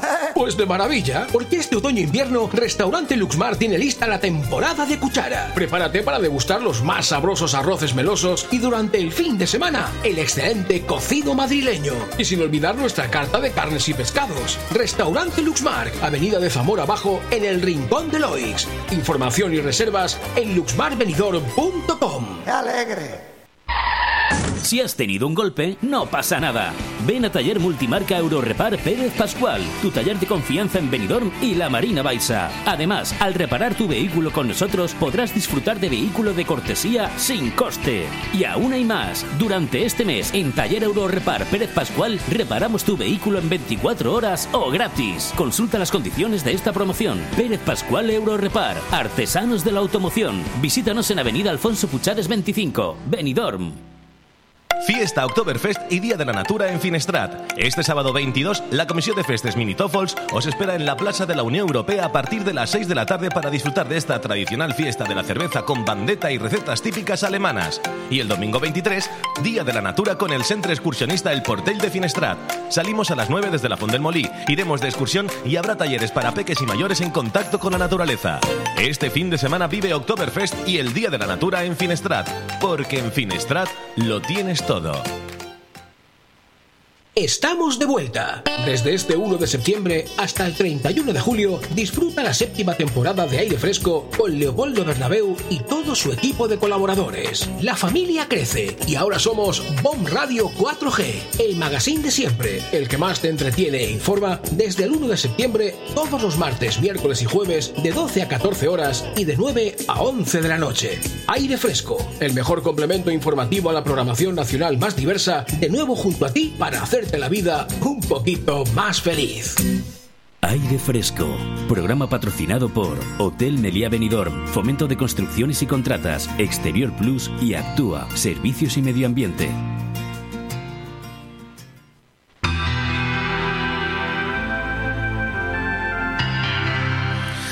Ante lo que sin duda podría representar una iniciativa singular y novedosa hasta el momento, el Ayuntamiento de Peal de Becerro y BOM Radio Venidor están pensando la manera de unir sus caminos para convertirse el primero en referencia en la amplia zona de influencia del segundo. Si bien es cierto que la radio de hoy ha crecido y cambiado sustancialmente con la convencional de siempre, permitiendo las nuevas tecnologías que la emisión llegue a cualquier parte del planeta a través de Internet, no es menos cierto que la influencia de Peal de Becerro para Convenidor y otros pueblos de la Marina Baja creó hace ya mucho tiempo una simbiosis especial que le mantiene unido a ellos a través de sus gentes, convertido ya en vecinos y en algunos casos en nuevas generaciones. Hace unos cuantos años que ambos municipios unieron sus destinos hermanándose a través de la pedanía de Hornos de Peal, siendo alcalde Agustín Navarro. La reciente historia española nos recuerda que se cuentan por centenares los vecinos que desde Peal de Becerro emigraron a pueblos como Villajoyosa, Altea, Callosa de Ensarriá y el propio Benidorm, uniéndose con tal intensidad que se da la circunstancia de que una de las líneas de autobús más longevas de ambas ciudades es la que les une a diario.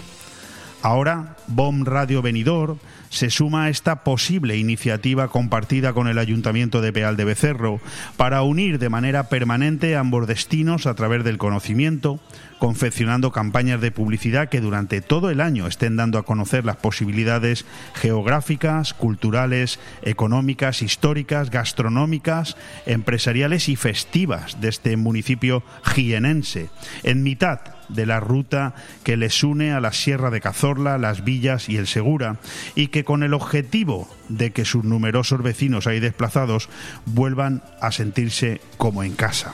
También que todos los demás, que en la Marina Baja residen o pasan sus vacaciones, conozcan las numerosas posibilidades turísticas que ofrece una villa en constante crecimiento, con tanto por ofrecer y enseñar al resto del mundo.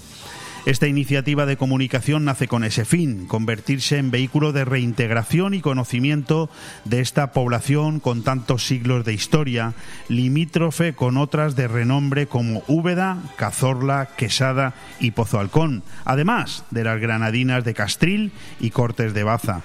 ¿Cuántas gentes se habrán vuelto a sentir como en casa con solo leer o escuchar el nombre de los pueblos que les vieron nacer y de los que en su momento y por necesidades laborales y familiares se vieron en la necesidad de emigrar? Los ríos Guadalquivir, Guadiana Menor y Guadalentín, con su famoso embalse de la Bolera, además de las pedanías de Hornos y Toya, famosa esta por haber dado nombre durante años a todo el término municipal y albergar hoy restos paleolíticos y una cámara funeraria declarada Monumento Histórico Nacional, garantizan muchas horas de radio en las que contar al detalle tanto con la participación de sus historiadores como de sus más eruditos profesores y escritores. Todo un conglomerado de capítulos con los que entretener al oyente, hacer soñar con ellos a través de los recuerdos a sus vecinos y enseñarnos un poco a todos los demás. Las torres del reloj y de la mocha, así como su antiguo castillo medieval, sus preciosas calles del casco antiguo y sus infinitas rutas senderistas alrededor del pueblo, son algunos estímulos más para hacer crecer un espacio de radio en el que intentar dar a conocer todas las virtudes de Peal de Becerro a través de aquellos que más saben y mejor las conocen. Pues tenemos con nosotros hoy para darle un primer paso de contenido a todo esto que yo acabo de contar a José Antonio Quesada Montilla. Él es escritor, es historiador, no es la primera vez que entra en estas ondas. Hemos tenido ocasión en algún momento de hablar con él y yo quiero hoy volverlo a saludar. Eh, José Antonio, ¿qué tal? ¿Cómo estás? Hola, ¿qué tal? Muy buenas tardes. ¿Qué tal, qué tal día hace por ahí, por Beal de Becerro? Bueno, pues hoy hace un día un tanto nublado, aunque con, con poquita agua, apenas ha llovido nada y es muy necesaria para el olivar, pero tenemos este día no demasiado caluroso y nublado. Que por cierto, José Antonio, eh, precisamente la semana pasada pude tener la ocasión de viajar de nuevo, una vez más, a Peal de Becerro, donde tengo el placer de tener una casa en la pedanía de Hornos, y he escuchado que este año no es precisamente el mejor ¿no? en, el, en el mundo de, de la recogida del- de, la aceituna, ahora que empieza ahora, que empieza ya, ¿no? Pues sí, yo creo que estoy hasta a punto. Yo no soy precisamente un experto en el mundo de la aceituna, porque, como se suele decir, bueno, uno es de letras, ¿verdad? Claro. Pero sí, pero sí ha habido menos cosecha, evidentemente, por, una, por la escasez de agua, y por lo tanto los consumidores de aceite, que eso sí que lo soy, porque soy Somos, somos, somos todos. Oh, exactamente, pues eh, bueno, pues será un poquito seguramente más caro, pero bueno, eso es lo que eso es lo que hay ahora en estos momentos. Bueno, José Antonio Quesada Montilla tiene numerosos pu- eh, publicaciones editadas. Yo he tenido el placer de leerle varios libros. Es espe- em, especialmente eh, prolijo ¿no? En, cuanto a las novelas. A mí me encanta mucho, me gusta muchísimo su forma de escribir. Él es editor también a través de Ediciones Rubeo, Tugia Editores. Y a mí me gustaría, eh, José Antonio, que hoy nos ayudaras un poco a los oyentes de BOM Radio aquí en En la comarca de la Marina Baja, a conocer los que no lo conozcan todavía, porque estoy, estoy convencido de que nos están escuchando muchos que precisamente son de allí. Aquí hay numerosos vecinos que son oriundos de allí y de los pueblos de alrededor.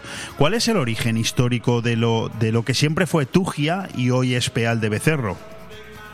Bueno, lo primero que habría que diferenciar es que eh, Peal de Becerro no es la heredera histórica de Tugia, pero Tugia al estar actualmente dentro del ámbito municipal, eh, territorial me refiero, de, Peal de Becerro, pues digamos que tenemos el privilegio de poder presumir de dos historias y dos historias eh, realmente muy bonitas. El origen de, de Tugia eh, está bueno pues frente a frente a, a Toya, a, hoy la, eh, la pedanía de Toya. Correcto. la primera, el primer vestigio que tenemos es muy antiguo, es, data de, eh, se descubre en 1927 por Juan Cabré en el paraje Aza de Trillo, donde se encuentran unos huesos que hoy por hoy se cree que son de, de origen eh, neolítico, del final del neolítico. Es decir, aquí todo, todo este todo este territorio ha estado poblado por los primeros por los primeros hombres ya desde muy antiguo. Desde la prehistoria pues hay por toda la comarca por toda la provincia pruebas fehacientes de la presencia del hombre desde estadio muy antiguo. Esa sería la primera la más antigua el, el más antiguo vestigio que tenemos de la presencia del hombre en, en Tugio Bien, y, de ahí hasta el día de hoy, hasta Peal de Becerro, ¿cómo es mm, el resto de la historia? ¿Cómo llegamos a Peal de Becerro? Bueno, vamos a ver. Peal de Becerro eh, hay que entender que no, no existe hasta el siglo, al final, mediados del siglo XIV. En el proceso de la reconquista, una vez que se reconquista Úbeda, Baeza, por las tropas de Fernando III, es cuando se crea Peal de Becerro. Obviamente, Tugia tiene una historia muchísimo más antigua y evidentemente que se corta precisamente ahí. Y una vez que se corta esa historia de Tugia, es cuando comienza, aunque no son herederas, es cuando comienza la de Peal de Becerro. Y, y, mm, no sé si me lo has contestado ya, pero ¿cuál es el vestigio arqueológico más antiguo del que se tiene noticia? ¿El que has comentado ya? Sí, el que he comentado ya, de Aza de Trillo. Lo que pasa que eh, este, mm, eh, este, este hallazgo arqueológico pasa un tanto desapercibido porque se produce muy cerca de las tumbas principescas, que por las que se conoce a de Cerro o a Tugia, que son unas eh, son grandes unas grandes tumbas de, de la época ibera y, yo, y eso se ha llevado evidentemente todo el protagonismo debido a su, a su importancia. Sí, correcto, y que están situadas en la, en la pedanía de Toya, ¿verdad? Camino entre Peal de Becerro y Toya. Exactamente, Correcto. hoy estarían enfrente, enfrente de lo que era la antigua ciudad de Tugia, la ciudad ibera. Para que veas. Digamos que donde están las tumbas era la ciudad de los muertos, pero los iberos solían vivir en, en una ciudad y enfrente solían tener eh, su necrópolis. Entonces, lo que, lo que está hoy en donde están las tumbas principescas, que es el Cerro de la Horca, le llaman el Cerro de la Horca, esa, eso era la ciudad de los muertos de los iberos y está justo frente por frente.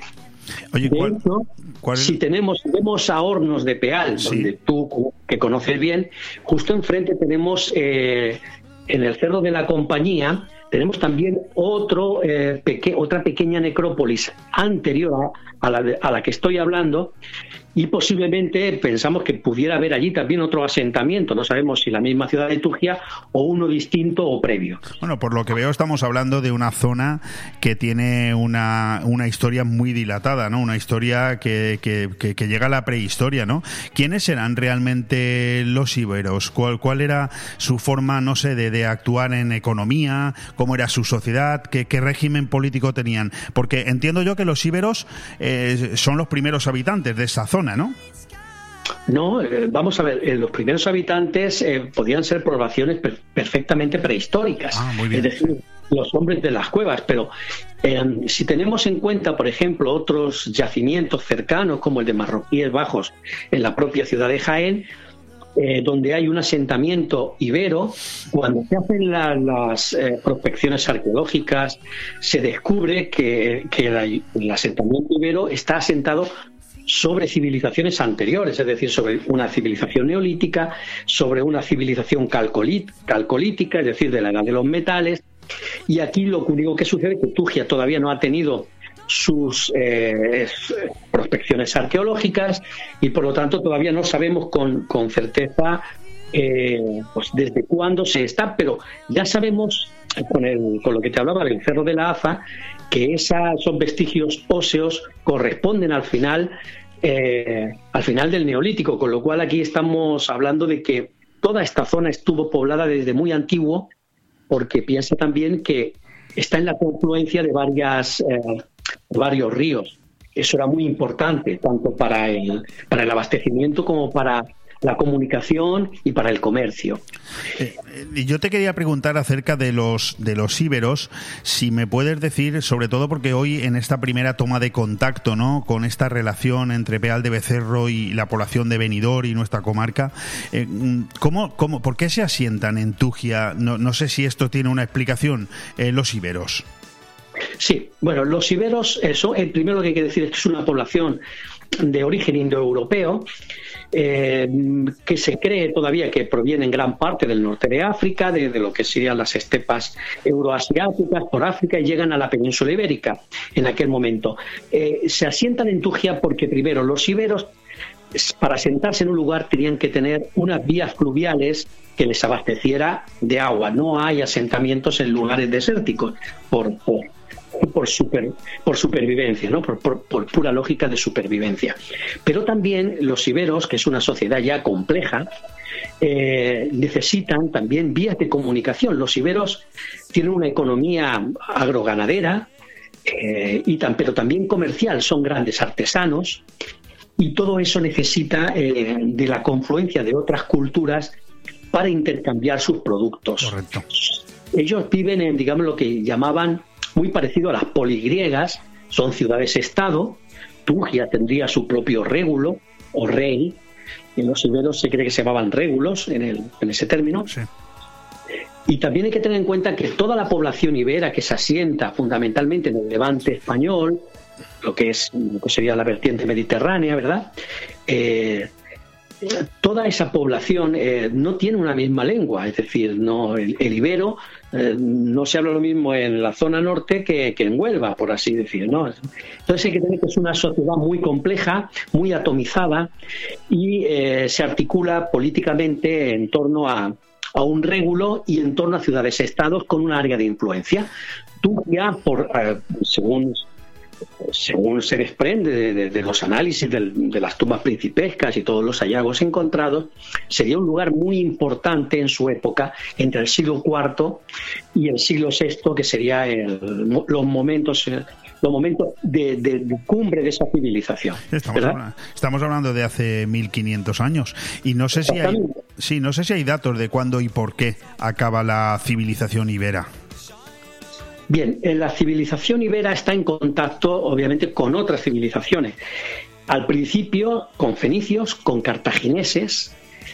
Eh, por cierto, ahí muy, es una, aportación muy importante de la población hebrea y judía que está aquí desde muy pronto. Ya hablaremos de eso en el futuro, espero, eh, cuando hablemos de los visigodos. Pero también hay eh, elementos, una población judía que llega aquí a pues a comerciar, a, hacer sus negocios y a aportar cultura, porque la cultura al final es un intercambio. Si no hay intercambio, no hay cultura. Eso pues tenemos que tenerlo muy claro. El, dura precisamente esta, esta cultura ibera entra en crisis a partir del siglo III antes de Cristo.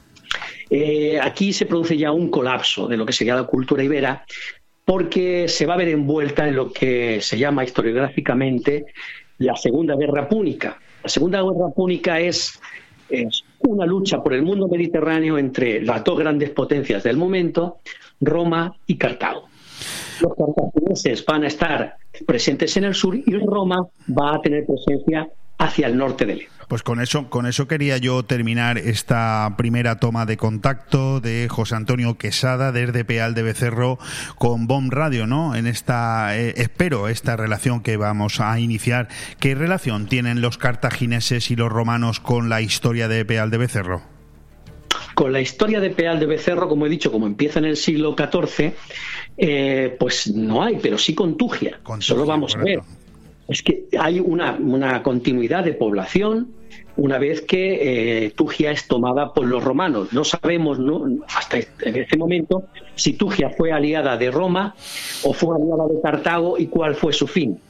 Eh, pero podemos hablar esto en un, en, un, en un programa siguiente, donde contaríamos los detalles a partir de las, digamos, de lo que sabemos en relación a Cástulo, que es una, un opidum cercano eh, Linares, como todo el mundo conoce, ¿verdad? Donde hay más, más información al respecto. Pues eh, José Antonio, mm, no tengo tiempo para más, pero sí me gustaría aprovechar para que los oyentes sepan quién es José Antonio Quesada. Eh, sé que tienes varios libros, entre los muchos que tienes escritos y editados. Algunos son dedicados precisamente a la historia de, de Peal de Becerro y a muchas de las cosas que has contado. ¿Cómo podemos adquirir tus libros? Pues mis libros están, pues en cualquier librería se pueden pedir y también están en Amazon. Solo hay que poner, si se pone mi nombre, para no decir ahora los títulos, aparecen, aparecen mis, pues mis libros allí, ¿no? José Antonio Quesada, se puede, se teclea así en Amazon y nos aparece toda tu librería, ¿no? Exactamente. Y si alguien quiere una información más personal y precisa, pues puede escribir al correo electrónico edicionesrubeo.yahoo.es, repito, Ediciones Rubeo, todo junto, arroba yahoo.es y ahí pues seguramente podremos hacer algún descuentillo también a los amigos que se interesen por estos libros. Fantástico, pues yo lo recomiendo porque yo he leído varios libros de José Antonio Quesada y me pasa lo mismo que he comentado con los otros dos escritores que han pasado por este programa en las últimas dos horas. Y es que a veces hay escritores que no tienen tanta fama, no tienen tanto nombre y en cambio su literatura es digna de, de ser conocida. Y eso en el caso de José Antonio Quesada lo puedo decir yo doy fe de ello. De hecho, yo he conocido a José Antonio Quesada precisamente a través de leerle. Gracias a leerle le he conocido y hoy tenemos el privilegio de contar aquí con él. José Antonio, muchísimas gracias por, por toda esta información que nos has dado acerca de la historia de Tugia, de Peal de Becerro y espero que en breve esta colaboración se convierta en habitual. Un placer y un gran abrazo para todos. Un abrazo. Un abrazo. Bon Radio. Nos gusta que te guste. Pues me queda muy poquito tiempo, apenas nada eh, para entrar a resumir eh, ni siquiera el apartado de deportes, como mucho decir, pues eso, que nos quedan dos minutitos y si me dejáis, pues os cuento que estamos en, en este, en este sentido, en, la, en, en el desarrollo de la jornada número 10 de la liga, que ya se han celebrado algunos partidos anoche y antes de anoche y que hoy se celebran tres más. Tenemos ya el Sevilla 1 Valencia 1, Getafe 2, Athletic de Bilbao 2, Atlético de Madrid 1, Rayo Vallecano 1 y anoche Cádiz 0, Betis 0, Valladolid 4, Celta 1, Real Sociedad 1, Mallorca 0 y atención el que se produjo aquí en la provincia de Alicante, Elche 0, Real Madrid 3. Para hoy tenemos a las 7 de la tarde el Almería Girona y a las 8 de la tarde el Osasuna Español. Cierra la jornada a las 9 de la noche el Barcelona Villarreal. Un Barcelona que toca levantarse. El Barça quiere olvidar su semana trágica y Xavi pues ya trabaja para levantar la moral del equipo tras los pinchazos con Inter y Real Madrid. Por su parte el Villarreal llega en plena remontada tras su última victoria. Mañana Joan Cinta sin lugar a dudas en su programa Aire Fresco Deportivo nos dará muchísima más información en el ámbito del deporte porque mañana también vuelve la Fórmula 1. Este fin de semana se puede, podemos tener ya vencedor en motos eh, G3, en GP y, tantas y tantas otras cosas también en la Liga de Baloncesto, el nuevo Movistar en ciclismo, etcétera. Bueno, yo lo que tengo que hacer es ir despidiéndome ya porque mi tiempo aquí se acaba. Y no lo puedo hacer o no lo debo hacer sin agradecer la presencia que hemos tenido aquí en el estudio de BOM Radio del escritor Manolo Palazón, del empresario Pepe Pérez, Opel Pérez Pascual. Ya no es Opel, pero lo vamos a dejar así para que todos nos identifiquemos, del escritor Guillermo Cano y de las dos entrevistas que acabamos de realizar con José Luis Barceló, el director del mundofinanciero.com y ahora mismo con José Antonio Quesada, historiador desde Peal de Becerro. Un abrazo.